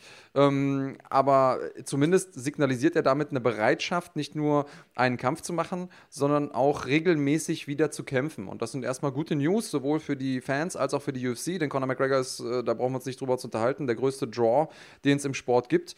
Und es gibt unglaublich viele spannende Paarungen und ähm, das Dark Horse, oder andersrum, fangen wir, fang, mit wem fangen wir an? Mit McGregor oder mit Chandler? Mach wie du magst, Alter. Äh, ja, andersrum. Poirier gegen McGregor. D wenn das Ding jetzt wirklich 100% steht, also es ist auch ein ziemliches Rumgeeiere, muss ich sagen. Also ist er jetzt, äh, hat jetzt, hat jetzt äh, Poirier den richtigen Vertrag oder nicht? Ähm, weil da gab es auch irgendwie noch einen Post, wo er gesagt hat, ja, äh, UFC schickt mir doch den richtigen Vertrag und dann unterschreibe ich den auch okay, äh, Alter, macht ihr den Kampf jetzt oder nicht? Ich würde es naja, langsam gerne mal wissen. Der Vertrag ist wahrscheinlich der mit einer Null mehr noch äh, ne, vor dem Komma. Ja, also, äh. Wahrscheinlich geht es da wieder um die berühmten äh, Pay-Per-View-Punkte. Ähm, ich, also nochmal, ich würde den Kampf gerne sehen, aber ich bin es irgendwie auch langsam leid, nicht zu wissen, ob er stattfindet oder nicht. Dieses Rum, äh, Rumgeeiere nervt mich ein bisschen. So sehr ich mich freue, dass er zurückkommt, äh, Connor, so sehr ich mich freue, dass Poirier nochmal die Chance bekommt, irgendwie im Rampenlicht zu stehen und da einen Zahltag zu bekommen, weil es einfach einer ist, dem ich alles Gute gerne auf der Welt. Ich hätte es dann jetzt gerne konkret gewusst. Ähm, und wenn das Ding äh, passiert, dann ist ja die große Frage: Der Kampf gegen Dos Anjos, macht der denn Sinn, ob McGregor gewinnt oder verliert, oder macht der nur in einem der beiden Fälle Sinn? Ja, die Frage ist, macht der überhaupt Sinn? Also, äh, ich sag mal, bis, bis, der, bis der dann wieder kämpft, nachdem der Poirier-Kampf durch ist, werden sicherlich auch noch mal ein paar Wochen bis Monate ins Land gehen. Ich meine, der kündigt zwar immer großspurig an, ich kämpfe gegen den, den, den und den, aber mhm. bis das dann in Sack und Tüten ist und unterschrieben ist und auch die UFC will ja genug Vorlauf haben, um das Ganze zu bewerben und so. Im Prinzip ist ja auch jeder McGregor-Kampf ohne Publikum äh, verbranntes Geld äh, oder, oder mhm. verschenktes Geld oder wie auch immer. Ähm, also muss man mal gucken. Äh, ich äh, bin eh mal gespannt, wie das jetzt auch in der Rangliste aussieht, denn bisher hat Dos Anjos ja im Prinzip im Weltergewicht äh, war da ja unterwegs äh, und jetzt, jetzt müsste man den quasi in das Leichtgewichtsranking reinpacken. Wo packt man den denn hin? Denn äh, ich sag mal, die Top 5, da hast du mit Justin Gaethje, Dustin Poirier, Tony Ferguson, Conor McGregor, Dan Hooker, äh, echt starke Leute, Charles Oliveira und so weiter springt da noch mit rum. Also ich weiß gar nicht, wo setzt man den hin? Wahrscheinlich dann irgendwie an die sechs, sieben, vielleicht nimmt er jetzt den Platz oh. von Paul Felder ein, mhm, aber das ja. ist schon wieder ganz schön weit unten auch, dafür, dass er echt eine gute Leistung gestern abgeliefert hat. Keine Ahnung, gegen wen man den stellt. Vielleicht macht man auch erstmal einen Kampf Gaethje gegen Dos Anjos oder sowas keine Ahnung, es gibt einfach so viele starke Leute dort in dieser Gewichtsklasse, dass du, du hast es gerade selbst gesagt, einen Haufen spannende Paarungen hast. Und im Prinzip hat Paul Felder das richtig gesagt und wir selbst haben das ja vor ein paar Wochen auch schon gesagt. Normal müsste man so eine Art inoffizielles Turnier machen, alle Top-Leute mal so gegeneinander und dann am gucken, wer am Ende übrig bleibt. Das wird es wahrscheinlich nicht geben, aber spannend bleibt es in der Gewichtsklasse trotzdem ganz ohne Frage. Und ich bin äh, auch mal gespannt, wie dieser Kampf Tony Ferguson gegen Michael Chandler ausgehen wird, denn das ist ein Kampf, der wurde angekündigt. Kein Mensch spricht irgendwie drüber, weil es so einen Haufen andere äh, Sachen gibt, die, die spannend sind in der Gewichtsklasse. Aber das ist ein Riesenkampf und ich bin mal gespannt, wie sich Michael Chandler A in der UFC schlägt, B, wie Tony Ferguson zurückkommt, nachdem er diese Wucht da bekommen hat von Gaethje. Also das ist auch äh, eine spannende Paarung, die äh, die Weichen da für die Zukunft an der Spitze in der Gewichtsklasse stellen wird. Richtig, und ähm, Chandler ist ja einer dieser Leute, die schon sehr, sehr lange mit dabei sind, die schon sehr, sehr lange auch an der Spitze mitkämpfen, allerdings außerhalb der UFC. Und ähm, da gibt es immer diese Fragezeichen. Weil die UFC ist die UFC. Das ist quasi die Champions League, da hat man die größte Aufmerksamkeit, da hat man die besten Gegner und ähm, wer sich da behauptet, von dem weiß man, der ist definitiv legit. Und wir haben schon ganz oft Leute gesehen, die von außerhalb kamen, die auch gut performt haben in der UFC, aber wir haben auch die Leute gesehen, die so extrem stark und vielleicht sogar unschlagbar aussahen, solange sie nicht in der UFC waren und sobald sie einmal ähm, quasi den Fuß ins Oktagon gesetzt haben, einfach eingebrochen sind. Aus welchen Gründen auch immer. Und äh, da, bevor Chandler nicht den ersten, die ersten zwei Kämpfe gemacht hat in der UFC, gibt es immer noch äh, dieses Fragezeichen im Hinterkopf, wo man sich äh, fragen muss, hm, wird das bei ihm auch passieren? Auf der anderen Seite ist äh, Ferguson ja, derjenige, der die längste Siegesserie hatte in der Division, lange, lange Zeit, gerade eben verloren hat. Und der könnte sich natürlich hier mit einem guten Sieg rehabilitieren. Finde ich, ein geiles, äh, find ich ein geiles Matchup, finde ich eine geile Paarung und ähm, also ich freue mich, beide zu sehen. Beide sind Actionfighter, beide sind sehr, sehr aufregende Kämpfer. Ähm, deswegen let's go. Und beide sollten auch nicht noch länger auf der, auf der Wartebank sitzen, denn ich glaube, dafür ist zu viel los in der Division. Also wir wissen ja noch nicht mal, ob der Champion jetzt noch da ist oder nicht. So ist es. Ja, vielleicht kommt er ja auch wieder. Wir haben ja irgendwie einen kryptischen Post gesehen von Ali Abdelaziz, dem Manager von Khabib Nurmagomedov, der 30 und 0 gepostet hat. Also wir erinnern uns, Khabib zurückgetreten nach seinem 29. Sieg bei keiner Niederlage. Das äh, könnte man ein bisschen als Rücktritt vom Rücktritt äh, äh, deuten, aber lassen wir uns mal überraschen, was da die Zukunft bringt. Also, machen wir einen Haken an diese Veranstaltung. Viel los im Leichtgewicht. Es ist aber auch im Fliegengewicht jede Menge los und zwar der Herren wie der Damen gleichermaßen. Beide Titelträger werden nächste Woche nämlich ihre Gürtel verteidigen wer das ist, wie das aussehen wird und wen wir tippen als Sieger dieser Kämpfe und aller anderen Kämpfe der Maincard des nächsten UFC Pay-Per-Views, nämlich UFC 255. Das besprechen wir gleich. Vorher machen wir eine ganz kurze Pause. Machen wir gleich weiter? Ähm, okay, machen wir auch jetzt damit weiter oder machen wir mit dem KSW-Ding weiter? Also laut dem Plan steht hier Tipps nächste Woche, Tipps zur Maincard mhm. und dann Überleitung okay. KSW, dann noch ein Trenner und dann KSW. Okay. Let's fucking go. Da sind wir wieder und nächste Woche wird natürlich äh, wieder in der UFC gekämpft. Lieber Andreas Kranjotakis, es steht die nächste Großveranstaltung ins Haus, der nächste Pay-Per-View. Zwei Titelkämpfe, hab's gerade schon gesagt. Beide im Fliegengewicht. Valentina Shevchenko und Davison Figueredo werden jeweils ihre Titel verteidigen. Einen Wermutstropfen gibt es allerdings. Äh, Davison Figueredo hat nicht den Gegner, auf den er eigentlich hätte treffen sollen, nämlich Cody Garbrandt. Bekommt es dafür allerdings zu tun mit Alex Perez, großer Außenseiter bei den Buchmachern, zu Recht? Fragezeichen. Äh, gehen wir jetzt schon in die Tipps? das ist die große Frage. Und wenn ja, dann ist es untypisch, dass wir quasi von oben nach unten anfangen. Ja. Aber wenn du möchtest, äh, machen wir das heute so. Nö, wir können auch unten anfangen, wie du magst. Aber ähm, ich sag mal, das ist natürlich der wichtigste Kampf der Card, die aber, muss man sagen, doch relativ gut besetzt ist. Ja. Ähm, wir können, wie du magst, wir können auch unten loslegen. Ähm, dann lass es uns äh, der Ordnung halber genau so machen. Ähm, okay. Die Main Card beginnt mit äh, Brandon Moreno gegen Brandon Royval. Ist das richtig? Habe ich das richtig auf dem Zettel? Ich hätte gedacht mit Shogun gegen Paul Craig. Brandon so, Royval ah, und Brandon Moreno, auf der, auf der Main Card. Was, was ein geiler Fight ist, ist quasi der Main Event der, der Prelims. Ja. ja. genau, ja, aber das genau so machen die das immer. Ähm, okay, soll ich vorlegen? Äh, kannst du machen. Okay, ähm, Paul Craig gewinnt das Ding. Ich glaube, dass. Äh, ja, ja. Mauricio Shogunhua ist ein absoluter Veteran. Natürlich bin ich Fan von ihm. Hat auch echt gut ausgesehen. Hat äh, von seinen letzten äh, sieben Kämpfen in der UFC nur einen verloren. Den gegen Anthony Smith. Richtig guter Typ. Es gab schon äh, einen normalen Kampf gegen Paul Craig. Äh, es gab einen Unentschieden da. Ja. Ich glaube, dass Paul Craig diesmal einen Weg finden wird, äh, Shogun zu finishen. Ich glaube, dass er ihn submittet. Ist einfach ein Feeling. Ach Mann, Alter. Also ich muss ja sagen, äh, Shogun-Fan der ersten Stunde und mein Herz schlägt für den Mann. Ich habe, nachdem der da diese Packung bekommen hat in Berlin ähm, äh, gegen Anthony Smith, da hatte ich mir schon so gedacht, Alter, komm, hör auf jetzt, lass stecken und hör auf zu kämpfen. Und dann sah der aber gegen Tyson Pedro plötzlich wieder gut aus und er sah eigentlich auch in diesem ersten Kampf gegen Paul Craig gar nicht mal so schlecht aus, äh, bis er sich dann hat, äh, ich weiß auch nicht, ausboxen lassen. Vom, vom Bodenkämpfer Paul Craig, das habe ich nicht so ganz verstanden. Äh, weiß ich auch nicht, was da mit ihm los war. Ob er da kurz irgendwie geistig weggetreten ist oder, oder was auch immer. Äh, ist er nochmal ja, ganz solide zurückgekommen gegen äh, Rogerio Noguera im äh, 300. Kampf der beiden. Das war ein Kampf der, zum Vergessen, ehrlicherweise. Der war nicht so gut. Ähm, hat da knapp gewonnen. Tja, ich weiß auch nicht, Alter. Mensch, ich hätte ja. Ich sag, Shogun gewinnt das Ding. Und Shogun gewinnt das Ding auch vorzeitig. Shogun TKO. Okay, dann lehnen wir uns beide aus dem Fenster, würde ja, ich sagen, Mann, bei dem ist Kampf. Ein Herztipp. Also wahrscheinlich ärgere ich mich dann nächste Woche und sage, ach Mensch, Bergmann, du Vollidiot, Alter. Aber äh, wir gucken mal. Also vielleicht, vielleicht überrascht der Mann mich ja noch.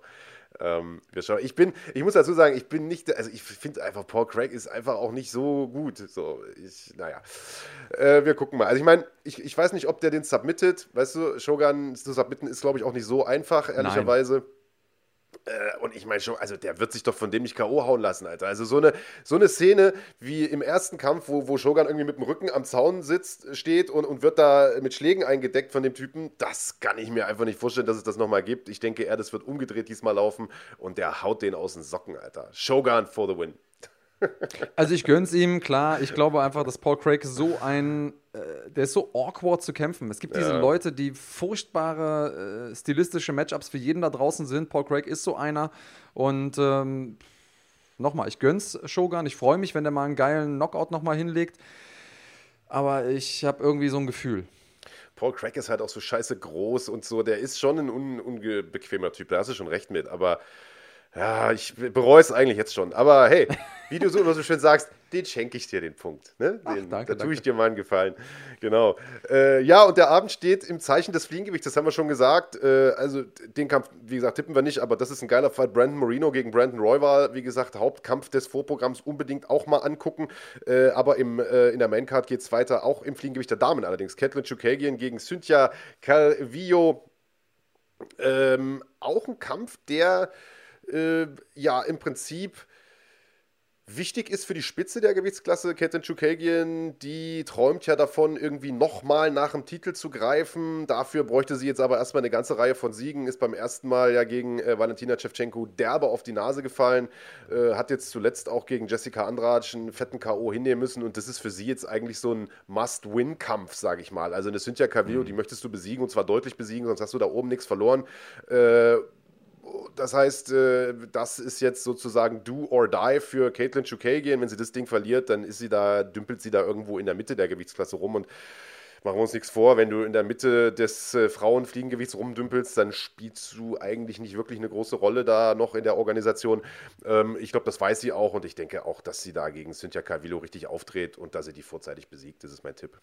Also Okay. Chukagian, oder sage ich vorzeitig? Äh, Ja, ich sage, nee, nach. Die Was wird ihn jetzt? nach Punkten besiegen. Die wird ihn nach Punkten besiegen. Okay, also du bist für die Blonde Fightress, also Blonde Fighter. Ja. Ähm, Ich glaube, also muss man dazu sagen, dass sie ja gerade erst gegen Jessica Andrade gekämpft hat, äh, am 17. Oktober. Das heißt Ja. auch noch nicht so lange her. Da ist sie mit einem Bodyshot K.O. gegangen. Das war, hat schon wehgetan beim Zusehen. Ähm, Andrade da mit der rechten auf den Körper geschlagen. Haja, haja, haja. Calvillo ist ein schwieriger Gegner. Also die darf man nicht äh, irgendwie unterschätzen und ich mach's kurz. Ich setze auf Calvillo. Ich glaube, dass sie das Ding macht nach Punkten. Oh. Ich glaube, dass äh, Chukagian zwar ähm, äh, das Rüstzeug hat, das Ding zu gewinnen, dass sie vielleicht auch ähm, die bessere Kämpferin ist, aber das Momentum ist für mich gerade gegen sie. Ich glaube, sie will gerade zu viel und ähm, hätte vielleicht ein bisschen mehr Auszeit sich gönnen müssen und deswegen glaube ich, dass Calvillo das Ding macht nach Punkten. Okay, krass. Ja, äh, ein Kampf, der sicherlich so ein bisschen als Banger äh, da angesetzt wurde, ist ein Duell im Weltergewicht Mike Perry gegen Tim Means. Mike Perry, äh, achso, ich, du musst dir vorlegen. Äh, komm, äh, erzähl du mal, bevor ich jetzt hier. Ja, Mike Perry, bei dem ist ja mit das Interessanteste immer, wer ist in seiner Ecke? Ist das jetzt wieder seine ähm, äh, mittlerweile hochschwangere Freundin oder hat er doch andere Leute mitgenommen? Äh, da gibt es noch andere Menschen, die quasi gegen einen Obolus mit in der Ecke sein sollten. Ähm, sehr, sehr spannende Geschichte. Äh, Darren Till hatte sich ja da quasi ins Gespräch gebracht. Ähm, einer, der immer irgendwie für einen guten äh, Knockout, für einen guten Kampf zu haben ist. Äh, Platinum Mike Perry, auch äh, wenn er vielleicht privat ein bisschen schwierigerer Typ ist. Tim Means auf seiner Seite hatte auch irgendwie von seinen 30 Siegen 19 K.O.s. Ähm, ich tue mir nicht leicht, den Kampf zu tippen, weil es, glaube ich, so ein Ding ist, wo einfach alles passieren kann, Riesenchaos äh, passieren kann. Ich glaube, Perry ist der Buchmacher-Favorit. Ich setze aber trotzdem auf äh, Tim Means und zwar durch K.O., weil ich hoffe, dass äh, Perry K.O. geht. Ja, also jetzt bringst du mich da natürlich in eine etwas blöde Lage. Ich bin, also ich hätte, ich würde auch Tim Means eigentlich tippen wollen, auch vorzeitig. Ich glaube, ähm, also ich glaube, Mike Perry ist momentan einfach irgendwie voll neben der Spur, Alter. Der Typ war schon immer verrückt, also ganz ohne Frage, der hat sie nicht alle, aber momentan dreht er ja völlig am Rad. Also du hast das mit dieser Ecke erzählt, dann ist er ja vor ein paar Monaten irgendwie auch völlig freigedreht in irgendeinem Restaurant oder irgendeiner Kneipe, wo er irgendeinen so Opa da umgelegt hat. Also mit, wenn ich sage umgelegt, dann, äh, ich meine, alle haben sich über Conor McGregor aufgeregt, der da auch diesen älteren Herrn geschlagen hat, aber ich sag mal, äh, Mike Perry hat den Typen tatsächlich umgehauen. Also der lag da irgendwie minutenlang bewusstlos auf dem Boden, hat da vorher noch eine Bardame angegriffen und irgendeine andere Frau und hat da mit Schimpfwörtern, äh, rassistischen Schimpfwörtern um sich geworfen. Also der ist völlig äh, auf, dem falschen, auf dem falschen Pfad aktuell und äh, ich weiß es auch nicht genau, Alter. Auf der anderen Seite muss man sagen, dass der schon ein besserer Kämpfer ist als Tim, als Tim Means, finde ich. Und ich sag mal, wenn der irgendwo hinlangt, ach weißt du was, ich gehe dieses Mal Risiko. Ich sag Mann, Alter, ich, will, ich wollte eigentlich meine Tipps nicht mehr über den Haufen schmeißen. Die innere Zerrissenheit des äh, Mark B. Punkt. Ich sag, ich sag, ich weiß nicht, Mann. Oh Mann, ich wollte auch, ich will aber was anderes tippen als du. Wir haben jetzt zwei Wochen, zwei Tippspiel, äh, Spieltage quasi gehabt, die im Prinzip für den Arsch waren. Weißt du, dieses Mal nur ein Kampf gewertet und, und letzte Woche, glaube ich, auch nur ein oder zwei. Ich will jetzt mal ein paar Punkte noch hier holen. Ich sag jetzt einfach, äh, Mike Perry haut den um. Mike Perry K.O. Auch okay. das werde ich hundertprozentig bereuen nächste Woche, aber äh, mal gucken. äh, ja, ich höre ja auch gerade, wir sollen das Tippspiel kurz halten, weil wir irgendwie schon wieder bei fast einer Stunde sind. Ähm, erster Titelkampf, Valentina Shevchenko, Jennifer Maya. Hat Jennifer Maya eine Chance gegen Valentina Shevchenko? Achso, ich bin glaube ich dran mit vorlegen. Ne? Äh, ich mhm. sage nein. Valentina Shevchenko gewinnt das Ding nach Punkten. Jennifer Maya äh, ist gut, ist sehr, sehr groß, hat lange Arme, ist eine tolle Strikerin, aber Valentina Shevchenko ist auch eben nochmal ein anderes Level. Ich glaube, das ist eine absolute Ausnahmesportlerin. Ich denke, dass das nicht unbedingt der unterhaltsamste Kampf wird. Ich glaube, das wird ein technisches Ding mit viel Abtasten, mit viel draußen stehen und viel langbleiben und viel Punkten und so weiter. Aber äh, das wird ein Punktsieg für Valentina Shevchenko. Ja, also da schicke ich dir jetzt auch nochmal einen Punkt zurück, denn ich denke auch, dass es ein Punktsieg wird äh, für Chevchenko, für die Championess, aber ähm, damit es ein bisschen spannend bleibt und wir ein bisschen einen Unterschied haben, sage ich TKO für die Championess. Nice. Toll. Am Ende gewinnt die wirklich durch K.O. und du Arsch hast dir dann den Extrapunkt gesichert. Aber gut. Wie man es macht, wir, ist falsch für dich. Dann, ne? kommen wir, dann kommen wir zu meiner Ausgangsfrage zurück. Alex Perez, hat der eine Chance gegen Davison Figueredo? Also ich meine, man muss dazu sagen, Alex Perez ist keine Pflaume. Ne? Das ist ein hervorragender Kämpfer. Der hat eine äh, gute Siegesserie hinter sich. Äh, Hussein Formiga zuletzt geschlagen. Äh, und zwar, Alter, die, die Beine weich gehackt da mit, mit Low-Kicks aus der Hölle. Ähm, ja, in der ersten Niederlage. Runde.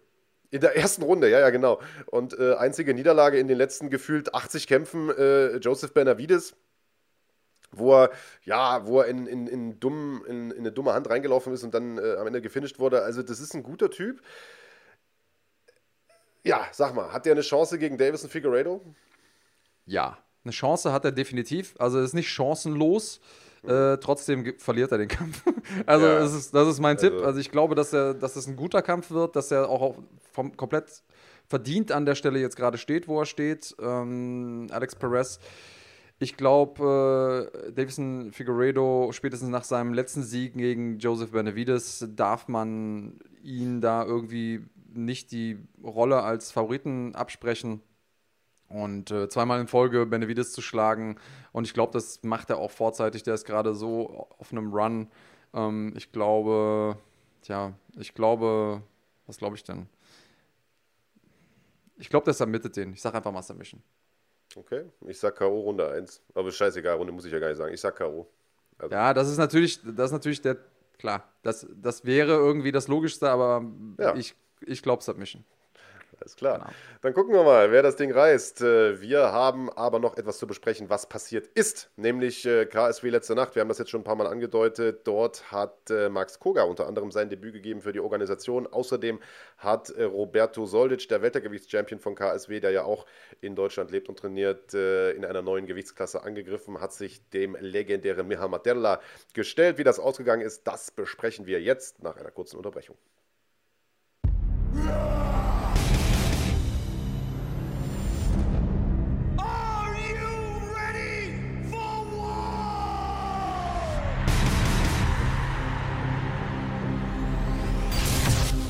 Fighting ist ab sofort auch auf YouTube.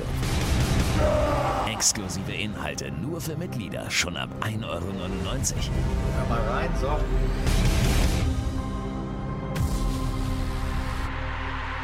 Erlebe Deutschlands größtes Kampfsportarchiv mit mehr als 100 Live- und Pay-Per-View-Events pro Jahr. Einem 24-7-Channel, einzigartige Dokus und vieles mehr.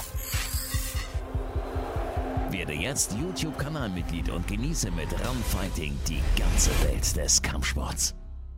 Ja, KSW 56, das war eine weitere große Veranstaltung, die es dieses Wochenende zu sehen gab. Äh, aus dem nicht ganz so schönen, wenn man ehrlich ist, äh, Lodz oder Lutsch, wie die Polen sagen, vor leerer Hütte. Das ist bei KSW ja auch immer ungewohntes Bild. Die sind ja eigentlich für ausverkaufte Hallen, bombastische Show ähm, bekannt, haben aber auch ohne Zuschauer äh, eine hervorragende Fightcard zusammengestellt, mit unter anderem einem Titelkampf. Thomas Schnakun hat äh, seinen Gürtel im Halbschwergewicht verteidigt. Und es gab aus deutscher Sicht zwei sehr, sehr interessante Duelle und über die wollen wir jetzt sprechen. Ich würde vielleicht sagen, Andreas, wir fangen beim Hauptkampf diesmal an. Diesmal können wir es ja wirklich so rum aufzäumen, mhm. das Pferd, und sprechen danach über einen der Vorkämpfe, denn da äh, gab es, glaube ich, dann das meiste Diskussionspotenzial.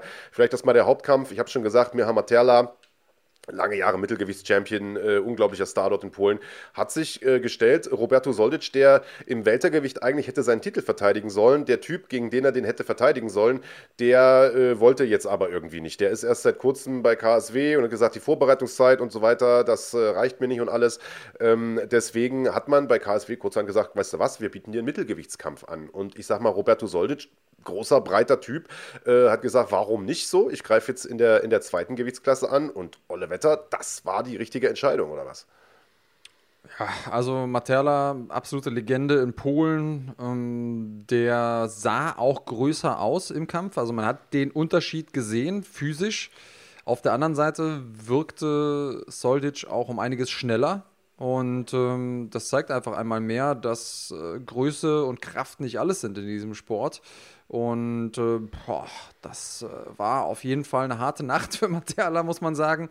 Soldic hat ähm, früh angefangen, äh, Druck zu machen, so wie man ihn kennt. Insbesondere der Bodykick war da irgendwie für mich. Der hat immer zwischendurch auch nochmal gute Hände gelandet. Mateala hat auch gut äh, mitgehalten am Anfang, aber in dem Moment, wo der erste Bodykick kam, der auch gesessen hat, ähm, da hat sich so ein bisschen was verändert an Materiala. Ja. Er wusste nicht mehr genau, wo nehme ich jetzt meine Deckung hin, hoch, runter oder äh, doch in der Mitte oder schlage ich zurück.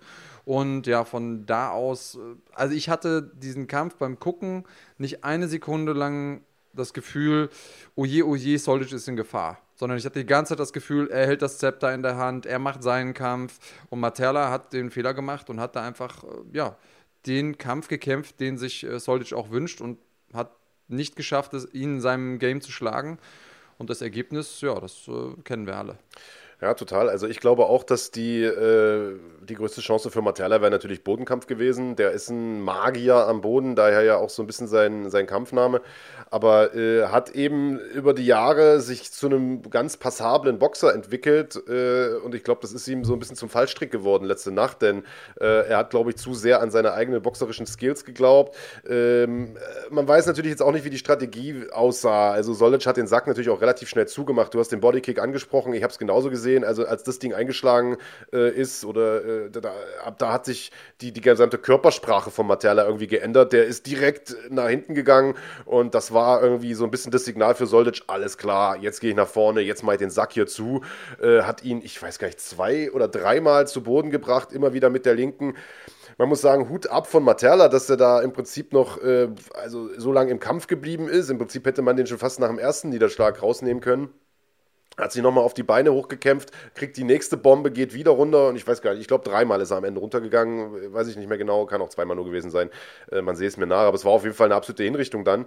Äh, ich weiß nicht, was die Strategie war. Vielleicht haben die auch gesagt, okay, wir boxen ein bisschen mit und bringen den Soldic dann runter oder so, aber dazu ist es definitiv nicht gekommen. Und ich sag mal, es ist natürlich Gift, gegen einen wie Roberto Soldic zu boxen, der wirklich super selbstbewusst ist im Stand, der ich sag mal jetzt vielleicht nicht so, was die Beinarbeit und das, das die Bewegung angeht, jetzt nicht der, der größte, äh, nicht wie Dominic Cruz kämpft, sage ich mal, aber der ein technisch sehr, sehr präziser Boxer ist. Der kommt ja auch aus dem Boxen und der halt einfach mal einen Dampfhammer hat wie ein Schwergewicht. Und naja, das hat man äh, irgendwie auch gesehen äh, letzte Nacht. Von daher brauchen wir da gar nicht groß drüber zu sprechen. Das war eine klare Sache für, für den Solic. Ich glaube, das haben die meisten Leute so im Vorfeld auch getippt. Materla ja, also da kann man auch überlegen, wie lange sollte der vielleicht noch kämpfen. Den könnte man vielleicht noch so ein paar, weiß ich auch nicht, so ein paar, das macht man bei KSW ja gerne mal irgendeinen Bodybuilder reinstellen oder so, so ein paar, oder ein Rapper oder so, weißt du, so ein paar, sagen wir mal, Superfights, Freakfights, wie auch immer geben. Aber so an der Spitze weiß ich nicht, ob er da noch groß, ob er da noch groß mithalten kann. Für Soldic wäre jetzt eigentlich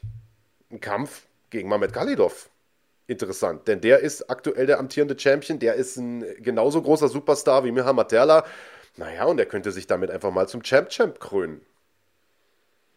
Das wäre eine abgefahrene Geschichte. Also nochmal taktisch, klar, wenn ich der größere Mann bin, der vermeintlich im Boxen Nachteile hat und der auch langsamer ist, ist meine erste äh, Aktion. Ich gehe ran, versuche zu clinchen, versuche die Arme und Schultern müde zu machen, dass die volllaufen, übersäuern. Da habe ich jetzt nichts von gesehen, also noch nicht mal den Ansatz. Ähm, deswegen Fight IQ-mäßig. Ich weiß nicht, ob Matera einfach versuchen wollte, da einen guten Kampf ins oder einen spektakulären Kampf abzuliefern. Das ist ihm gelungen. Wahrscheinlich nicht mit dem Ausgang, den er sich gewünscht hätte, aber äh, ja, hätte er vielleicht anders angehen sollen über Karriereende brauche ich jetzt, brauchen wir, glaube ich, nicht groß diskutieren. Ich verstehe, was du meinst damit, aber natürlich wäre da der Kampf gegen Khalidov, ich sag mal, den Schritt noch machen und dann ist Soldic definitiv auch eine Legende in Polen. Ja. Ähm, ja, lass uns doch mal zu dem, oder hast du da zum Hauptkampf, ich glaube, den können wir dann auch schon. Ja, ja nee, also abhaken, klar, oder? auf jeden der Fall. Das, so äh, dominant. Da, da, kann man Haken dran machen. Ich glaube, das ist der eigentliche Aufreger oder das eigentliche Thema äh, dieser Veranstaltung, über das äh, die deutsche MMA-Szene seit gestern Abend spricht, ist der Kampf gegen Max Koga der sein Debüt gefeiert hat äh, für KSW, nachdem er ja zuletzt äh, bei GMC ein paar Mal im, im Cage stand. Und der sich natürlich viel davon versprochen hat. Hat mit Daniel Torres einen guten Mann äh, vor der Brust gehabt. Daniel Torres kennt man auch, äh, hat in Österreich gekämpft, unter anderem bei Inferno äh, FC, hier bei uns auf Run Fighting. Und äh, also wir haben das letzte Woche ja auch so gesagt, Andreas, eigentlich ein guter, äh, ein guter Gegner für, für Max gewesen, für, für sein KSW-Debüt, denn äh, stilistisch finde ich, passen die gut zueinander, sind recht, wie soll ich sagen, recht ähm, agile Striker und so weiter. Und das ging auch genauso los, wie man das eigentlich erwarten konnte, mit äh, nämlich der wirklich total interessanten Striking-Duell, äh, von dem, wie ich finde, Max auch irgendwie die besseren Treffer gelandet hat. Aber hinten raus ist ihm das Ding vielleicht so ein bisschen entglitten, aber ich sage ganz, ganz vorsichtig ein bisschen, denn äh, wir können das ja vielleicht schon mal vorwegnehmen. Max hat den Kampf dann am Ende geteilt nach Punkten verloren und äh, es gibt sehr, sehr viele Diskussionen darüber, ob, ob er den zu Recht verloren hat. Ähm, was sagst mhm. du denn?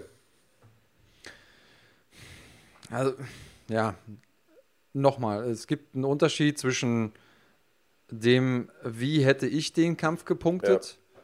und ähm, der Frage, kann ich nachvollziehen, dass jemand den Kampf anders gepunktet hat? Also es die, also dieser große Begriff Robbery, also wurde jemandem ein Kampf geklaut von den Punktrichtern, weil die Tomaten auf den Augen hatten, parteiisch waren oder was auch immer, äh, den muss man ja dann einwerfen, wenn man sagt, okay, ich hätte den Kampf anders gepunktet. Und die Punktrichter ist es für mich nicht nachvollziehbar, wie sie ihre Punkte gemacht haben, wie sie ihre, äh, ihre wie sie das rechtfertigen, dass ein Kämpfer jetzt den einen, die eine Runde gewonnen hat, die andere Runde gewonnen hat. Und ich muss sagen, ich habe, ich habe zumindest mal Verständnis dafür, dass ein Punktrichter sagen kann, Torres gewinnt das Ding. Ähm, wie siehst du es? Ja, also äh, ich habe jetzt schon irgendwo im Internet gelesen oder mehrfach irgendwie auch gelesen, Betrug in Polen und äh, ne, so weiter. Der Max wurde, wurde beschissen es war eine enge Kiste, es war ein enger Kampf, das muss man sagen. Also ich persönlich mhm. hätte den Kampf auch für Max gewertet. Äh, aus meiner Sicht hat er die ersten beiden Runden gehabt, äh, die erste Runde auf jeden Fall gehabt, äh, die zweite eigentlich auch, äh, ehrlicherweise. In der zweiten ist Torres halt ein bisschen aktiver geworden, hat ein paar Kopftreffer gelandet, Max dafür äh, mehr Low-Kicks und so, hat ein paar Takedowns auch durchgebracht. Ähm, die dritte hätte ich dann irgendwie bei Torres gesehen, der äh, immer besser mit diesem Aufwärtshaken getroffen hat. Ich glaube, das ist am Ende dann auch irgendwie wahrscheinlich Max zum Verhängnis geworden, dass die Punktrichter den vielleicht als wirksamer, wirkungsvoller, härter, wie auch immer gewertet haben. Keine Ahnung, ich kann es mir anders nicht erklären. Auf jeden Fall ähm, haben äh, dann äh, zwei von drei Punktrichtern für Torres gewertet und das ist das, was ich aber eben nicht verstehe. Der andere Punktrichter hat alle drei Runden für Max gewertet. Also und wie so eine, also ich meine, man hat ja drei Judges, weil man aus unterschiedlichen Winkeln anders sieht und weil das auch immer ein Stück weit subjektive Wahrnehmung Wahrnehmung ist, äh, wie so ein Kampf verläuft, gerade solche engen Kämpfe. Aber wie ein Punktrichter drei Runden für den einen werten kann und die zwei anderen Punktrichter zwei Runden für den anderen, also das erschließt sich mir nicht so ganz. Äh, ist also, mhm. ja, finde ich, finde ich, finde ich ein bisschen schwierig, äh, ehrlicherweise. Also Ich glaube, es liegt so ein bisschen, A, natürlich an der unterschiedlichen Perspektive. Die sitzen ja an unterschiedlichen Orten äh, im Octagon. Auf der anderen Seite liegt es wahrscheinlich auch an der Frage, was ist effektives Striking bzw. effektives Grappling? Das ist ja, das sind ja, oder das ist das Kriterium, das an alleroberster Stelle steht. Ähm, die erste Runde, die würde ich auch, ich, das gibt für mich da nicht viel zu diskutieren. Nee. Äh, die ist für mich bei Max. Ja. Ganz, ganz klar, er ist derjenige, der Druck gemacht hat, der von Anfang an irgendwie dem Kampf seinen Stempel aufgedrückt hat, ähm, hat eine gute Rechte getroffen, dann sofort am, am Zaun geclincht, hat äh, Takedowns versucht. Torres das Leben schwer ja. gemacht, Takedowns geholt. Torres hat immer, also der mitgeschlagen. Es gab in diesem Kampf immer wieder, und das ist, was du am Anfang gesagt hast, was wir auch antizipiert haben, diese äh, Schlagabtäusche, wo wirklich super viel passiert ist. Beide haben irgendwie gleichzeitig eine Dreier-, Vierer-, Fünfer-Kombination geschlagen. Von jeder Combo haben immer auch ein paar Treffer stattgefunden und ein paar Schläge sind irgendwie auf die Schulter, auf die Brust, äh, ins Leere gegangen. Und es war sehr, sehr schwer und so fair muss man sein, rauszufinden, okay, Beide haben jetzt fünf Schläge ge gemacht. Wie viele haben von Koga getroffen? Wie viele haben von Torres getroffen? Wie hart waren die Treffer einzeln? Weil es einfach so schnell ging. Aber die erste Runde ist für mich klar bei Koga. Ähm, die zweite Runde könnte so ein bisschen Zünglein an der Waage sein, weil du hast gesagt, das ist für dich eine klare Koga-Runde gewesen. Ähm, man muss sagen, vom Momentum her hat man gemerkt, in der zweiten Runde Torres kommt mehr in den Kampf, macht selber auch ein bisschen mehr Druck. Äh, Koga nicht mehr ganz so viel Druck, aber auch noch derjenige, der mehr im Vorwärtsgang ist für mich. Eine Sache, die vielleicht bei den Judges angekommen ist, sind die beiden Submission Attempts von Torres in der zweiten Runde. Denn er hat einmal aus so einer Front-Headlock-Position ähm, Koga das Leben schwer gemacht. Das sah zwischendurch auch echt besorgniserregend aus, aus, sag ich mal, deutscher Sicht, aus äh, Max Koga-Fansicht. Der ist da gut rausgekommen, keine Frage, aber das Ding, ich sag mal, je nachdem, wo man gesessen hat äh, und ob vielleicht Max zwischendurch noch mal sein äh, Gesicht verzogen hat und ich das sehe als Punktrichter, kann man sich denken, oh, der war jetzt in Anführungsstrichen kurz davor, den Kampf zu beenden, dieser, dieser Torres. Das kann man durchaus als effektives Grappling werten und ist somit ein legitimes Wertungskriterium. Koga auf der anderen Seite kommt aus dieser Submission raus, feuert sofort eine harte Combo raus. Da kann man auch sagen, wenn man jetzt aus Koga-Seite äh, das Ganze sich anguckt, naja, damit hat er quasi diesen Takedown-Attempt wieder mehr oder weniger ausgeglichen. Und am Ende der Runde ähm, gibt es da nochmal einen Takedown von Koga. Er landet in so einer ganz merkwürdigen Guillotine wo ich aus der Perspektive, die man in der Kamera hatte, erstmal nicht gesehen habe, ist die besonders eng. In der Wiederholung hat man gesehen, dass ähm, Koga noch irgendwie einen äh, sehr signifikanten Finger in die Kamera zeigt und sagt, nee, nee, der hat mich nicht irgendwie, aber ich brauche jetzt auch nicht noch viel Energie verschwenden, um die letzten Sekunden dafür aufzuwenden, aus der Submission rauszukommen. Also einfach in, in die zweite Runde ist so ein Punkt, wo ich mir denke, okay, vielleicht empfanden die Judges das effektive Grappling von Torres als den, das Zünglein an der Waage. Denn auch da war es wieder so, Koga hatte gute Momente, Torres hatte gute Momente, aber ich konnte zum Beispiel an vielen Stellen nicht feststellen, in diesen Schlagabtäuschen, wer war jetzt da der Bessere? Wer hat diesen einen Schlagabtausch gewonnen? Und vielleicht war das dann halt der Punkt, wo die Leute gesagt haben, die Punktrichter gesagt haben, jo, das gebe ich jetzt äh, eben dem Torres. Dritte Runde, war für mich verhältnismäßig die Runde mit am wenigsten klarer Action. Beide waren wieder quirlig, also beide in Top-Konditionen, beide immer noch ähm, im Vorwärtsgang. Und ja, die dritte Runde ist für mich so ein Cointoss. Das hätte ich jetzt auch, hätte ich mir sehr, sehr schwer getan, die irgendwie zu werten. Und ähm, ich glaube, das ist das, wie sich, also oder so hat sich die, der Kampf vor meinem Auge entfaltet. Wie hast du es gesehen? Hast du da irgendwie. Ja, ich habe ja schon gesagt, also ich habe die ersten beiden Runden bei Max gehabt. Die dritte hätte ich Torres gegeben, weil er da einfach gefühlt ein bisschen, also derjenige war, der den Druck gemacht hat in der dritten Runde. Das war äh, im ersten Durchgang zum Beispiel anders. Da, da ist Max nach vorn gekommen und äh, Torres hat halt ein paar gute Aufwärtshaken gelandet, während Max dann irgendwie in der letzten Runde vor allen Dingen Low-Kicks und so getroffen hat. Jetzt äh, will ich Low-Kicks nicht kleinreden, ganz im Gegenteil.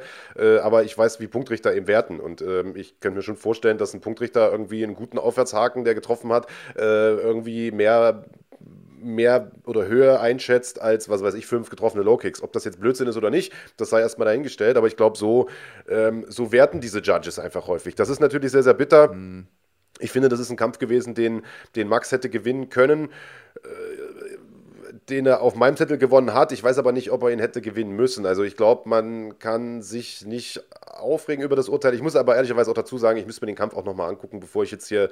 Äh, also ich würde auf jeden Fall, obwohl wir das Ganze natürlich durch die deutsche MMA-Brille sehen und vor allen Dingen auch durch die Max Koga-Brille, denn ähm, das äh, weiß jeder, der ran Fighting guckt, das ist ein guter Freund hier vom Kanal, das ist ein super sympathischer Typ, äh, dem man äh, alles Glück der Welt äh, gönnt und wünscht. Äh, also obwohl wir das auch durch die Max Koga-Brille sehen, glaube ich, können wir eben nicht von, vom ganz, ganz großen Betrug sprechen. Es ist ein doofes Urteil. Vielleicht können wir es dabei mhm. belassen. Ich also möchte eine Sache noch ergänzen. Im Regelwerk, ich habe es mir extra nochmal angeguckt, weil ich gucken, also ich denke, ich weiß, wie man bei KSW wertet, die, die, welche Vorgaben die Punktrichter haben quasi. Aber ich habe mir gedacht, komm, zur Sicherheit, vielleicht haben sie was verändert oder vielleicht habe ich irgendwas überlesen. Habe ich mir nochmal angeguckt, wie ist dieses ABC-Judging. Äh, Und ähm, zu den Treffern gibt es da eine ganz klare Regelung. Und zwar gibt es natürlich, wenn man von effektivem Striking spricht, akkumulierten Schaden sprich Low Kicks. Also wenn du einen guten Low Kick triffst und davon 5, 6, 7, 8, 9, 10, kann auch irgendwann der Gegner äh, K.O. gehen oder kampfunfähig sein sozusagen. Ähm, aber in, die Judging-Kriterien sind so klar, dass sie sagen, ein äh, direkter Schaden, also zum Beispiel durch einen Aufwärtshaken, wo ich sehe, oh, der andere ist durchgeschüttelt, ist intensiver zu bewerten als so akkumul äh, akkumulierter Schaden. Ähm, das vielleicht nochmal so eine kleine Feinheit okay. ähm, aus dem Regelwerk. Und auch da, sagen wir, selbst, selbst wenn man die dritte Runde gibt, ist die zweite Runde für mich äh, dann quasi die entscheidende, weil die erste Runde ist für mich ganz klar. Ähm, und ich kann es schon erklären. Ich kann erklären, wie ein Judge sagt, okay, alle drei Runden für, äh, für ja. Max, weil er zum Beispiel sagt, erste Runde ist klar, zweite Runde habe ich einfach die Submissions nicht so intensiv gesehen ähm, und dritte Runde habe ich bei Max die besseren Treffer gesehen von dem Punkt, wo ich saß am, äh, am Oktagon. Und auf der anderen Seite kann ich dann auch verstehen, wie die anderen Judges anders äh, werten. Aber auch da immer vor dem Hintergrund, was du auch gesagt hast, ähm, Hätte man Max den Kampf geben können? Auf jeden Fall. Hätte man ihm den geben müssen? Wenn wir ganz ehrlich sind, nein. Also ich kann es schon nachvollziehen. Ich hätte ihm auch den Kampf gegeben, klar, aber ich bin auch nicht unparteiisch, muss ich, muss ich ganz ehrlich dazu sagen. Sehr, sehr schade für Max. Ähm, Torres wäre ein geiler Gegner gewesen, den direkt im ersten Kampf zu schlagen. Ich, mir hat gut gefallen, wie er in den Kampf gestartet ist, seine ganze Attitude, seine ganze Körpersprache. Ähm, er war fit wie ein Turnschuh ach, mega schade einfach für ihn und mega schade auch für das MMA Spirit, das muss man ja auch dazu sagen, die jetzt gerade auch einfach keinen guten Lauf haben. Also, Katastrophalen Lauf sogar haben, muss man sagen. Also ja. für die äh, könnte es gern auch mal wieder bergauf gehen. Ja, also ich glaube, damit kann man es auch bewenden lassen. Also wirklich bitterer Abend für, für das MMA Spirit und nicht zuletzt für Max Koga, der sich da deutlich mehr erhofft hat. Da war auch deutlich mehr drin. Äh, ja, ich glaube, er wird trotzdem wiederkommen. Wir werden auch wieder gute Kämpfe von ihm sehen. Wie gesagt, es war eine absolut, absolut enge Kiste. Schade, schade. Aber äh, ich will jetzt nicht wieder dieses alte Mantra bemühen von Dana White, don't leave it in the hands of the judges. Das ist äh, gerade im Federgewicht auch immer leichter gesagt als getan. Äh, aber manchmal hast du eben, manchmal hast du eben Pech auf den Punktezetteln. So einfach muss man es, so einfach muss man es leider sagen. Ähm, dabei wollen wir es auch bewenden lassen, was äh, den Rückblick angeht äh, und schauen nochmal voraus auf nächste Woche, auf UFC 255. Denn einen Tipp sind wir euch noch schuldig, den haben wir bewusst aufgespart.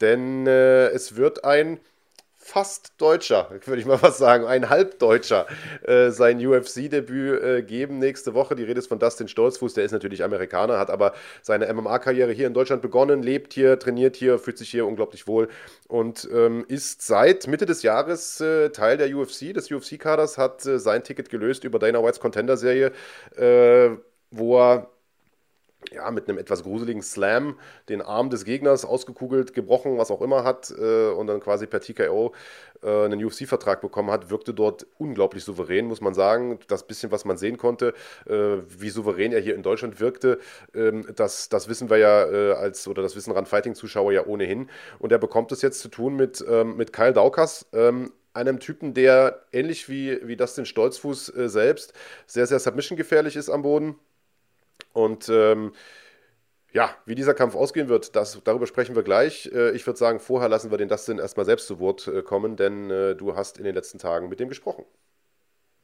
Habe ich, genau. Und äh, für alle Leute, das Interview wurde aufgezeichnet äh, am Mittwoch letzter Woche. Ähm, und Dustin erzählt auch so ein bisschen darüber, wie jetzt die Reise ist. Das heißt, er ist jetzt schon auf der Reise. Und ähm, nur für euch zur Einordnung, ich finde, er hat ein paar tolle Sachen gesagt. Und äh, MMA-mäßig kann man ihn durchaus in Deutschland äh, verorten. Da habe ich auch eben nochmal mit ihm drüber gesprochen. Genießt das Interview und wir sehen uns gleich. Hallo und herzlich willkommen. Ich bin hier mit einem unserer, naja, deutschen Vertreter, muss man schon sagen, denn zumindest mal MMA-mäßig ist er schon lange eingebürgert in der UFC. Dustin Stolzfuß. Hallo und herzlich willkommen. Hi Andreas. Schön, dass du dir die Zeit genommen hast. Wir wissen, äh, dass es natürlich so ein bisschen ein Spannungsfeld ist, denn auf der einen Seite ist ähm, der Name eines Kämpfers immer dann besonders heiß, wenn er sowieso gerade einen Kampf anstehen hat oder wenn er gerade gekämpft hat. Auf der anderen Seite ist das genau die Zeit, in der man als Kämpfer eigentlich keine Lust hat, sich irgendwo ähm, zu zeigen oder noch Frage und Antwort zu stehen. Deswegen danke an der Stelle. Ähm, danke auch, dass du gewartet hast. Ich war heute ein bisschen spät ähm, und äh, dass du mir das nachsiehst. Sehr, sehr herzlichen Dank. Erstmal das Wichtigste zu Beginn. Wie geht's dir denn? Bist du gesundheitlich auf der Höhe? Ja, ähm, für die Leute, die nicht gewusst haben, hatte ich vor einem Monat oder so Corona gehabt und ähm, ja, es hat sich ein bisschen in Länge gezogen, musste drei, drei Wochen in der Quarantäne sein und dann danach, so zwei Wochen danach, hatte ich so noch Lungenprobleme, Kreislaufprobleme und dann an, so letztens auch ziemlich viele Bauchprobleme gehabt. Aber mittlerweile scheint alles in Ordnung zu sein. Also gerade geht es mir ziemlich gut. Okay, was meinst du mit Bauchproblemen? Also so das Verdauungskram, so ein Kram, den man eigentlich nicht Genau, so ah. irgendetwas im, mit Verdauen. Also ich weiß nicht genau, was da los war, aber es hat ständig so Energie von mir gezogen. Hm. Ähm, hat das Training ziemlich schwer gemacht, aber einfach durchgehalten, so Zähne zu und weitermachen und jetzt das klingt aber so, als hättest du weiter trainiert. Ja, klar. Also, ja, okay, ja. es gibt Leute, die sich denken, okay, wenn der Corona hat, kann er nicht trainieren. Hast du denn überhaupt Trainingspause so, gemacht? Nee, bei, bei, bei Corona, nee, nee, da war ich drei Wochen in der Quarantäne, da habe ich nur ein bisschen Yoga gemacht und sonst nichts. Ähm, aber das mit dem Kreislauf und Bauchprobleme, das war, das hat sich wochenlang nach Corona äh, gezogen. Also, mm. so weiß nicht, ob es direkt etwas damit zu tun hatte. Ähm, das mit den Lungen auf jeden Fall, aber das mit dem Bauch weiß ich nicht. Hm. Aber es war ziemlich unangenehm. Aber wie gesagt, mittlerweile ist es wieder besser. Seit wann bist du an dem Punkt, wo du sagst, so jetzt bin ich wirklich wieder 100% der Alte? Ähm, ob ich 100% bin, weiß ich immer noch nicht, aber ähm, war das letzte Woche Sonntag, ähm, so mein letzter Tag in, bei Planet Eater in Balingen, da habe ich mich richtig gut gefühlt. Mhm. Ähm, und dann war es immer so, dass meine morgendliche Einheit war gut und abendliche Einheit war weniger gut. Mhm. Weil ich dann, ähm, bevor ich gegessen habe, war ich noch ziemlich fit. Dann habe ich gegessen und dann ähm, war ich dann weniger fit. Aber dann letzte Woche, Ende letzte Woche ging es mir dann wieder besser und diese Woche geht es mir super. Okay, schön, das erstmal zu hören. Äh, wir hoffen, dass das sozusagen der Trend ist, dass er sich nur noch weiter nach oben fortsetzt, ähm, weil wir wollen dich natürlich in äh, bester Kondition sehen und wir brauchen dich auch in bester Kondition, denn du hast einen äh, Gegner vor dir, Kyle Daukas, der ja einiges zu beweisen hat, würde ich mal sagen. Der gute Mann hatte bereits einen Kampf in der UFC. Ähm, den hat er verloren durch eine Decision. Äh, damals gegen auch einen guten Gegner, Brandon Allen. Also auch jemand, äh, wo man sagt, okay, gegen den verloren zu haben, bedeutet jetzt nicht automatisch, dass man irgendwie eine Gurke ist. Ähm, vorher hat er neun Kämpfe in Folge gewonnen gehabt außerhalb der UFC. Wie schätzt du ihn denn ein, so vom Matchup her? Ähm, also von, von ihm und seine Fähigkeiten, ich halte ihn schon für ziemlich gut. Auf dem Boden kann er schon was. Im Stand ist sein Boxen ziemlich sauber und lang. Ähm, also ja, er ist gut. Und in seinem letzten Kampf hat er gezeigt, dass trotz sein nicht so guter Anfang äh, kam er in der dritten Runde richtig gut zurück und mhm. er ist extrem tapfer. Ähm, und ja, ist überall ziemlich gefährlich. Also der, der Typ kann auf jeden Fall was. Ähm, aber ich weiß nicht, irgendwie habe ich das Gefühl in seinen Interviews, dass er äh, etwas weniger von mir hält, was auf jeden Fall ein Fehler sein könnte. Ja, das war jetzt mal meine Frage gewesen. Ist das was, was dich ärgert, was du irgendwie als zusätzliche äh, Motivation noch mitnimmst ins Training? Ist das das, wo du denkst, so, hey, vielleicht habe ich einen Vorteil dadurch, weil er mich nicht irgendwie auf, weil er mich so ein bisschen auf die leichte Schulter nimmt? Äh, weiß ich nicht. Ich höre es irgendwie ziemlich oft, dass mhm. Leute vor allem mein, meine Fähigkeiten im Stand unterschätzen. Mhm. Ähm, und mittlerweile finde ich das eher lustig. Ähm, ich weiß, ich habe nicht so der geschmeidigste Stil der Welt imstande, aber also die Leute, mit denen ich Kickboxen mache, die, die wissen alle, dass ich schon was kann. Ähm, und dann immer wieder diese Sprüche zu hören, so das kann nichts im Stand, er ist äh, statisch, stabil und hat kein, kein Gefühl dafür. Das ist eher lustig. Mhm. Ähm, Jetzt, also, ja. jetzt bin ich natürlich mit dem einen oder anderen ähm, MMA- und UFC-Kämpfer auch auf Social Media verbunden. Dustin Stolzfuß war ja auch bei den Planet Eatern, du hast es eben angesprochen. Und der hatte irgendwie einen Post gemacht, in dem er gesagt hat: Hört mal zu, wer auch immer mal mit der Geschichte rauskam, Dustin könnte nichts im Stand, äh, dem kann ich sagen, dem ist nicht so. äh, auch ja. da hast du nochmal äh, Approval quasi von der Seite. Ähm, anscheinend habt ihr es euch im Sparring ganz gut gegeben, oder? Ja, klar. Also das war von der Niklas Stolze. Mit denen habe ich äh, ziemlich viel trainiert da in Balingen und ähm, ja, also sein Stil sieht auf jeden Fall viel schöner aus. Er bewegt sich richtig schön. Ähm, aber es ist nicht, als ob ich nur mithalte, wenn wir Sparring machen. Also ähm, ich trainiere mit richtig guten Jungs im Stand und ja, ich glaube nicht, dass Kyle Doc ist besser ich glaube nicht, dass Kaya Dawkins besser ist als die. Also von daher. Okay, also gehst du da mit äh, breit geschwellter Brust in den Kampf.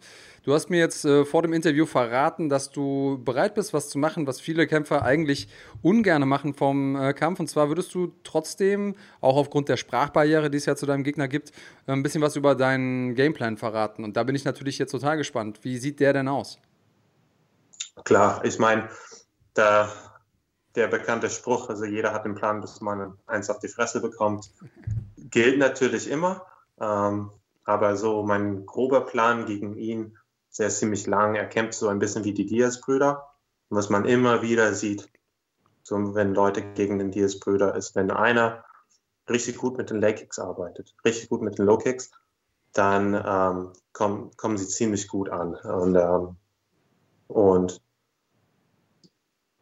habe ich auch in meinem letzten äh, Kampf gezeigt, die kann ich ziemlich gut. Ähm, also das wird auf jeden Fall eine Waffe sein. Und dann einfach gucken, dass ich ja, ihnen zeige, dass die, dass die Fäusten richtig gut sitzen und dann, ähm, dann viel auf meine ringerische ähm, Fähigkeiten dann ähm, zurückrufen und das Ding einfach eklig machen, Stirn auf sein, sein Kinn drücken, Ellbogen und ja, einfach durchmachen, bis er einen Weg raussucht. Ich äh, fasse mal zusammen. Also Low Kicks willst du treten. Ähm, du willst ihm auf jeden Fall mal mit deinen Fäusten ordentlich wehtun, damit er weiß, okay, ne, den Dosten Stolzfuß kann ich irgendwie nicht im, im Stamm, Stand irgendwie rausrechnen. Und äh, dennoch verbietest du dir aber nicht oder hast trotzdem vor, auch deine ringerischen Fähigkeiten mit einzusetzen, weil es eben auch einfach eine deiner Stärken ist. So ungefähr zusammengefasst, richtig? Ja, also was ich oft mache, wenn ich kämpfe, vor allem auf dem Boden, ist, äh, äh, ich bin auch so ein leidenschaftlicher Bodenkämpfer und ich, vor allem wenn ich nur Bodenkampf mache, ich bin ziemlich locker, ich gebe Positionen auf, ich tauche runter auf Submissions und sowas, aber das werde ich in diesem Kampf nicht machen. In diesem Kampf einfach stabil bleiben, gucken, dass ich immer gerade zu seiner Hüfte stehe, ähm, ganz, ganz viel Druck, also richtig Stirn auf seinen Kopf, ihn ausstrecken und das Ding einfach eklig machen, bis er keine Lust mehr drauf hat. Warum hast du das in dem Kampf vor, anders zu machen?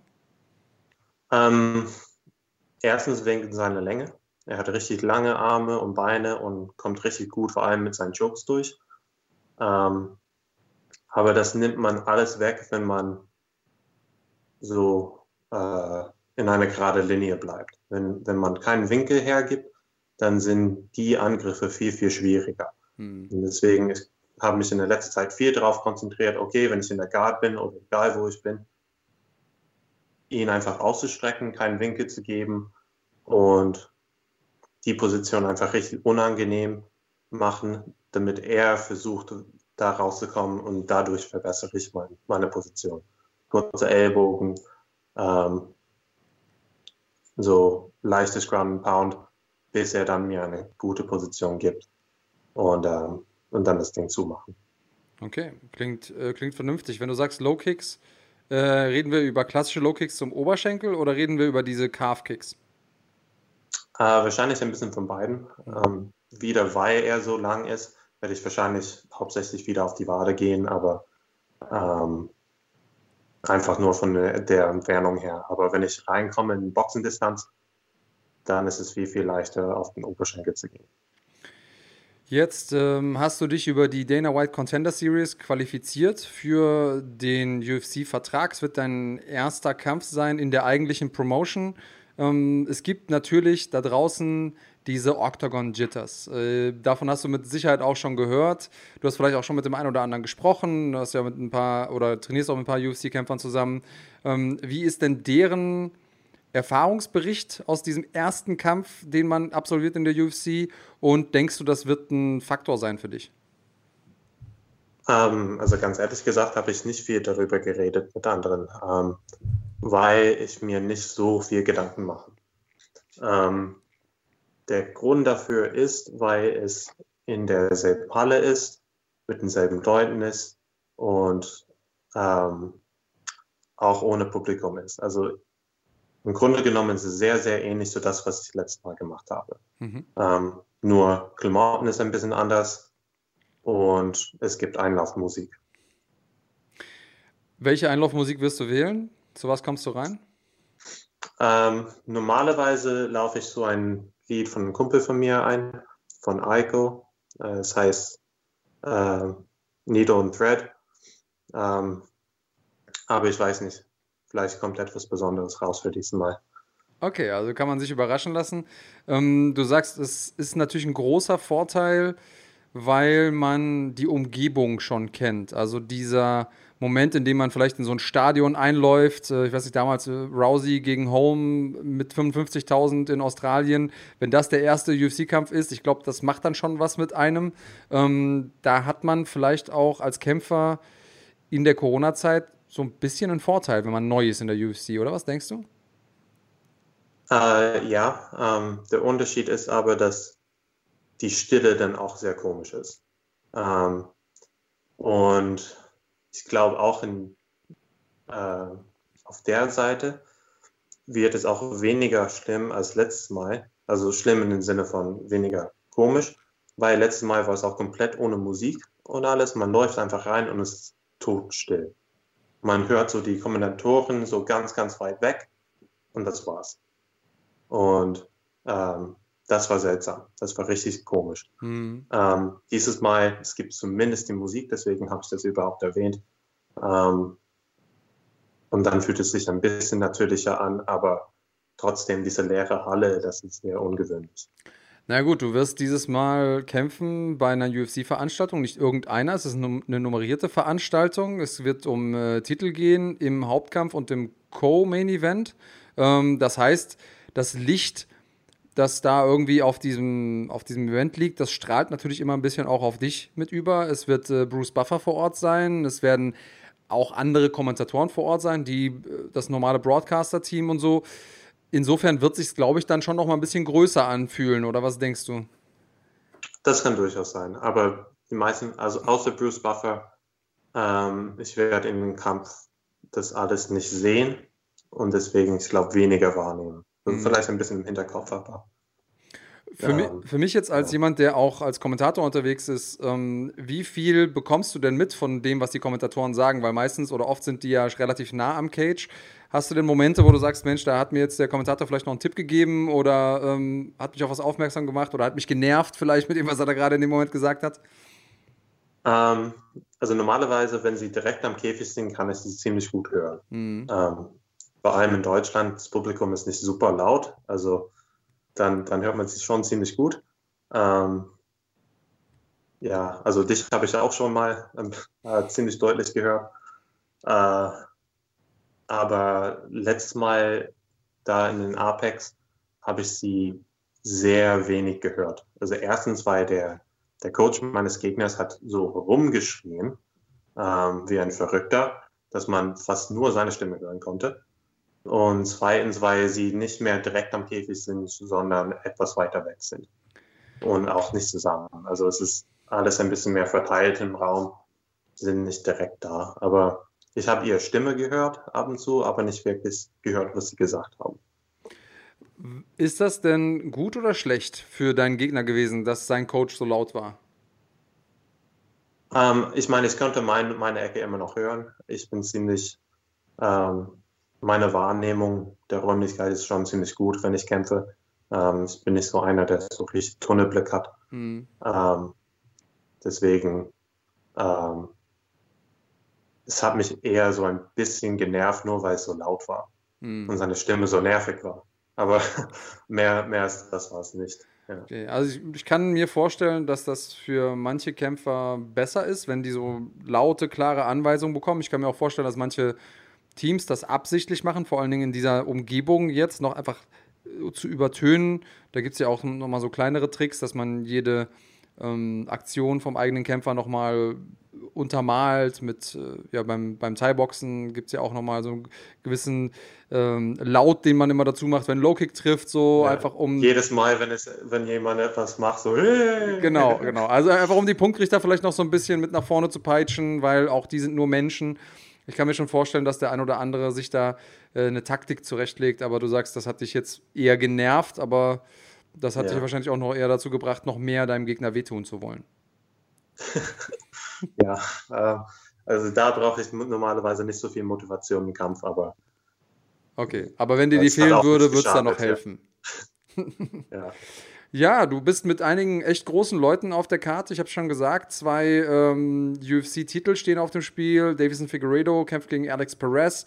Das äh, wird das äh, Main Event sein im Fliegengewicht der Herren. Außerdem Valentina Shevchenko gegen Jennifer Mayer. Äh, das äh, obwohl, nee, Chevchenko ist ja raus. Ist das, ist das so? Ist hab ich jetzt das? raus?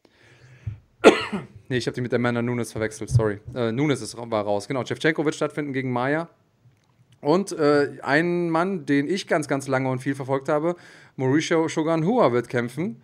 Ähm, Ach, das, das, wusste ist, ich gar nicht. Ja, der wird kämpfen gegen Paul Craig. Ähm, das wird auch nochmal ein ziemlich, äh, ziemlich cooler Kampf. Ähm, ist das für dich was anderes nochmal, wenn man diesen Leuten irgendwie hinter den äh, Kulissen begegnet? Hast du da irgendwie äh, nochmal ein besonderes Gefühl für? Also offensichtlich, wenn du nicht geguckt hast, wer kämpft auf der Fightcard, dann wird sich nicht so sehr beschäftigen. Ähm, nee, irgendwie nicht. Ähm, mhm.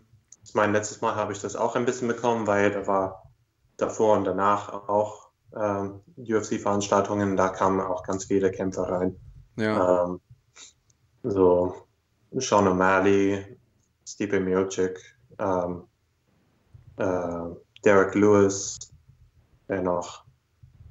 Ja, ich habe in der Sonne mit Uriah Faber gebadet, also ähm, nee, irgendwie das, das ist irgendwie cool.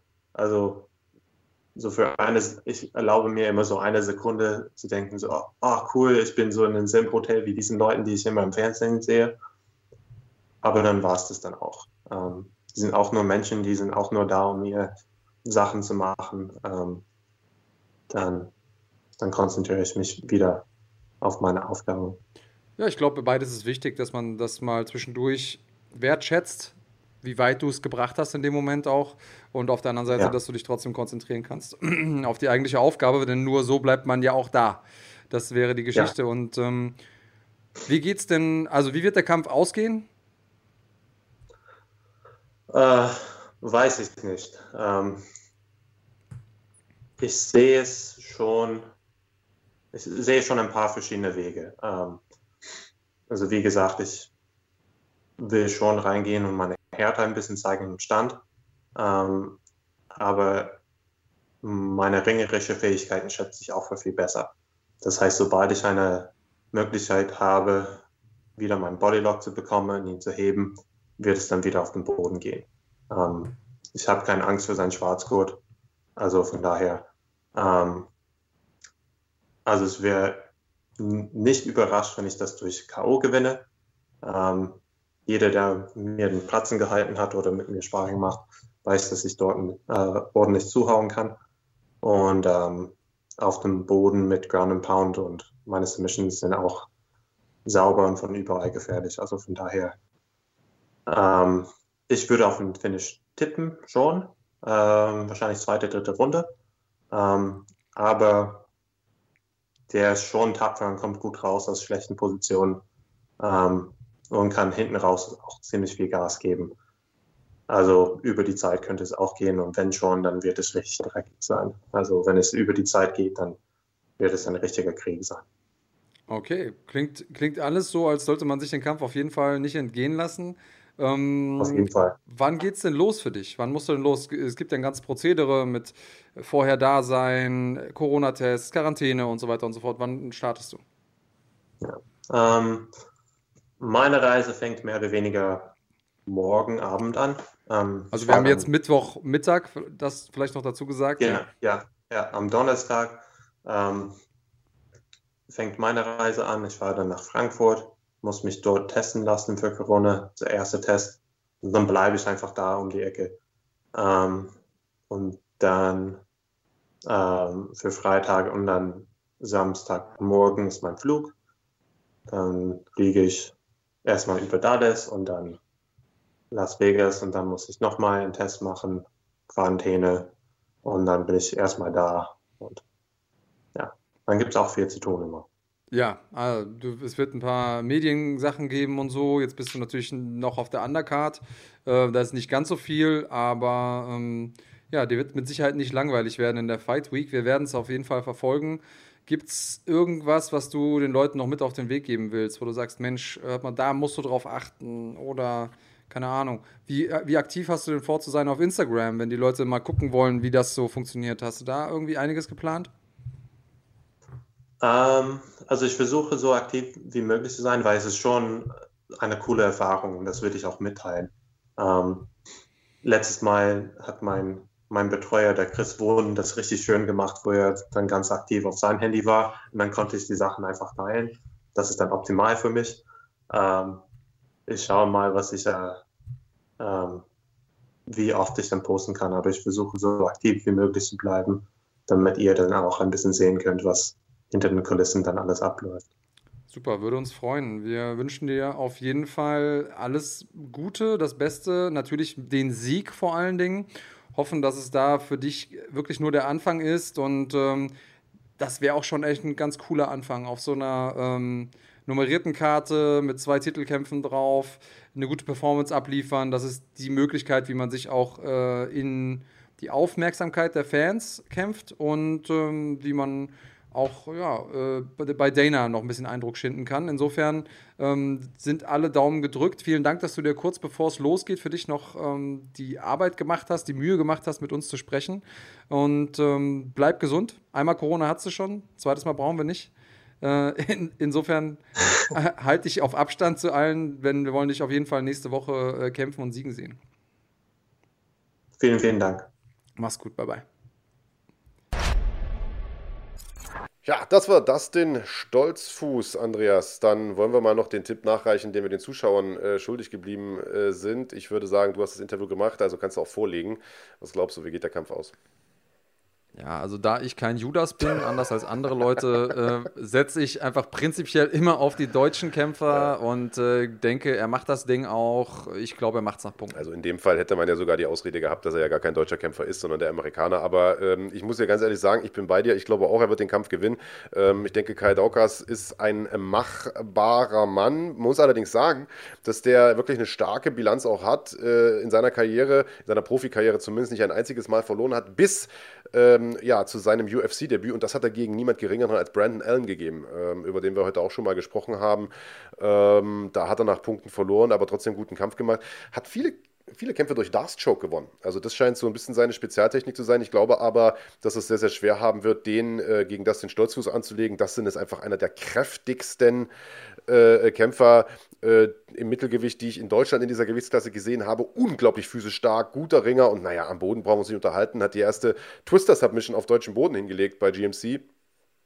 Und ich glaube, der wird es in der UFC tatsächlich sehr, sehr weit bringen und denke auch, dass der Kai Daukas auseinandernehmen wird. Und ich sage, der macht das vorzeitig äh, und zwar durch Submission. Kann natürlich alles sein. Ich äh, finde es cool von Dustin an der Stelle, dass er uns sogar einen kleinen Einblick, Einblick in seinen Gameplan gegeben hat. Machen ja nicht viele Kämpfer vorher. Äh, insofern, ich äh, oder wir gönnen ihm nur das Beste, drücken die Daumen und äh, werden natürlich live dabei sein nächsten Samstag und ihn hoffentlich siegen sehen. Genau so ist es. Und äh, damit wollen wir es äh, für heute auch bewenden lassen, machen den Deckel drauf. Nicht allerdings ohne noch äh, der Vollständigkeit halber ein paar Sachen zu erwähnen. Es wird nächstes Wochenende natürlich nicht nur in Las Vegas im UFC Apex gekämpft, sondern auch in Europa wird wieder gekämpft. Also es gibt trotz Corona und äh, trotz Hotspots und roter Corona-Hotspot-Karte äh, immer noch Punkte, in denen man äh, kämpfen kann. Wie gesagt, Polen hatten wir dieses Wochenende gehabt mit KSW. Nächstes Wochenende wird im schönen Tschechien gekämpft äh, mit Octagon MMA und das Ganze wird übertragen auf Run Fighting, lieber Andreas Kraniotakis und ich glaube, du bist da als Kommentator gesetzt. Richtig, ich äh, freue mich auf äh, den Event. Sagt man eigentlich den Event oder das Event? Du bist doch Beides, beides ist äh, möglich. Ich sage immer äh, yes. der Event und werde dafür kritisiert von den Leuten in den YouTube-Kommentaren und so. Hier ist beides möglich. Schlag mal nach, im Duden steht's. Ja. Okay, also Octagon MMA, wir haben äh, MMA auf europäischem Festland, wir haben wieder Live-MMA auf äh, Run-Fighting. Ihr solltet es nicht verpassen, denn da ist einiges geboten.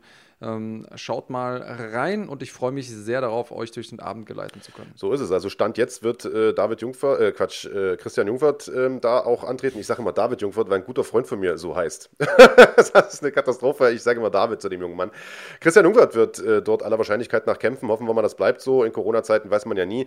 Ähm, also sind auch Deutsche dort äh, vertreten auf dieser Karte. Grundsätzlich ist Octagon eine der größten Organisationen Europas. Also einschalten lohnt sich. Und äh, zwei News wollen wir der Vollständigkeit halber auch noch erwähnen, äh, aus deutscher bzw. deutschsprachiger Sicht sehr, sehr interessant. Es gibt ein hochspannendes Duell im Halbschwergewicht, das angekündigt wurde für das nächste Jahr, Andreas. Genau, und zwar äh, wird äh, Alexander Rakic es äh, zu tun bekommen äh, mit einem jungen Mann, den wir vor kurzem erst gesehen haben und der einen Hammer auf der Brust tätowiert hat. Ihr wisst genau, wen ich meine. Und, und zwar äh, hört er auf den wunderschönen Nachnamen Santos. Wieso lachst du denn da? Ja, ja die ist genau die richtige Beschreibung. Genau die hätte ich jetzt auch gewählt. Ja, auf jeden Fall. Also Thiago Santos ist gemeint, ähm, ist natürlich nochmal eine großartige Möglichkeit für Rakic. Äh, die sollen am 6. März aufeinandertreffen und äh, mit einem Sieg hier über den Mann, der ja jetzt gerade erst um den Titelkampf quasi gekämpft hat, ähm, um die Nummer 1 Herausfordererposition und Titel äh, in der Gewichtsklasse, kann man sagen, okay, wenn Rakic das Ding macht und vielleicht auch noch eindrucksvoll macht, dann gibt es auch kaum noch einen Grund, ihm keinen Titelkampf zu geben. Rakic hätte zu einer anderen Zeit wahrscheinlich auch schon früher einen Titelkampf bekommen, aber dadurch, dass jetzt diese Gewichtsklasse so ein bisschen on hold ist mit dem Champion, der vielleicht gegen den Mittelgewichtschampion antritt, John Jones, der eventuell wieder zurückkommt und so viele Dinge, die da quasi im Argen stehen, finde ich es gut, dass Rakic ähm, aktiv bleibt. Wir versuchen weiterhin, ihn mal für ein Interview zu bekommen. Also äh, wir drücken weiterhin die Daumen, auch wenn er so ein bisschen elusive ist, medial gerade. Ähm, ja, wir freuen uns, äh, wenn du uns zuhörst, zuschaust, Alexander komm gerne mal rein. Ja, spätestens in der Fight Week dann, ne? wenn wir äh, mit dem jungen Mann mal sprechen. Und ähm, genau. ich weiß gar nicht, ob das Video schon online ist oder diese Woche, kommende Woche jetzt noch online geht auf dem Run Fighting Kanal, auf unserem sozusagen großen Mutterkanal. Äh, da gibt es ein Video, welcher deutsche Kämpfer das Zeug hat, der erste deutsche UFC-Champion zu werden. Da haben wir eine Liste gemacht. Da ist Alexander Rakic natürlich leider nicht mit drin in dieser Liste, denn der ist kein Deutscher.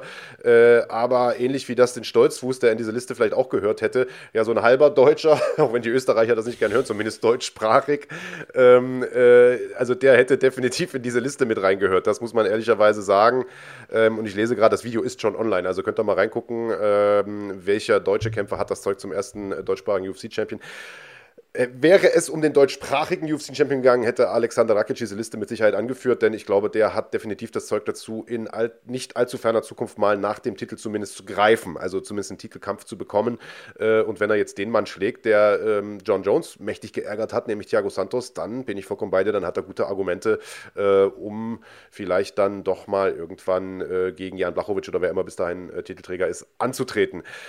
spannendes Duell und Anfang nächsten Jahres wird es noch zwei weitere Kämpfe geben, äh, die ebenfalls sehr, sehr interessant sind aus äh, deutscher Sicht. Zwei junge Herren im Leichtgewicht werden da nämlich wieder in Aktion sein. Richtig, und ich quasi äh, der Eiertanz rund um die Frage, ob jemand jetzt ein deutscher Ta Kämpfer ist oder nicht, geht weiter. Mach bitte nie wieder so eine Bewegung, Alter. Was war das denn? War das Limbo für Arme? Oder? nicht genau, was du gegen meine Bewegung hast. Ja.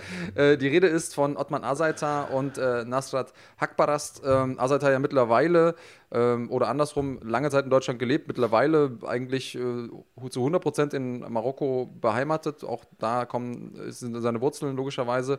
Äh, und Hakbarast ist Hamburger Jung, der aber auch viel im Ausland trainiert. Äh, die beiden sind ähm, nicht nur Trainingskameraden, sondern auch gute Freunde und beide werden am 23. Januar kämpfen.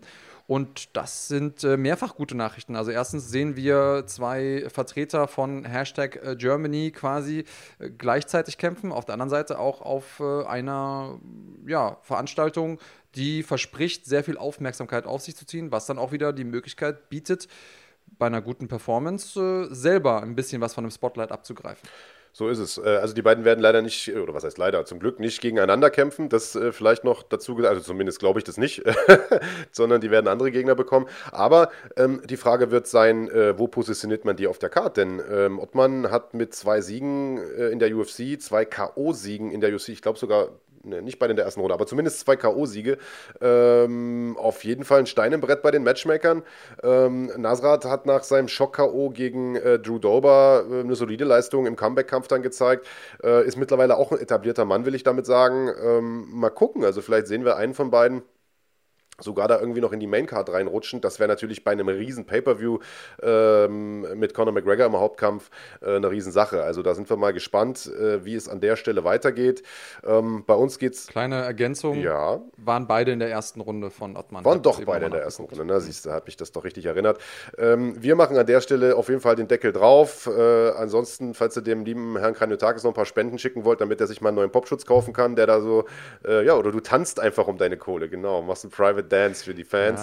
Ja, äh, ich, normalerweise tanze ich ja immer in der Fußgängerzone, ähm, um mir so ein bisschen was dazu zu verdienen. Das geht jetzt durch Corona nicht so gut, sonst hätte ich mir auch schon einen neuen ja, Popschutz leisten können. Wollte ich gerade sagen, der sieht ganz schön ranzig aus da. Da bröckelt schon das A ab von Randfighting. Hoffen wir mal, dass das keine schlechten Vorzeichen für die Zukunft sind. Also, das war's von uns an der Stelle. Lieber Andreas Kaniotakis, liebe Zuschauer, mir hat es Freude gemacht, euch hoffentlich auch. Bis nächste Woche, dann sind wir wieder da.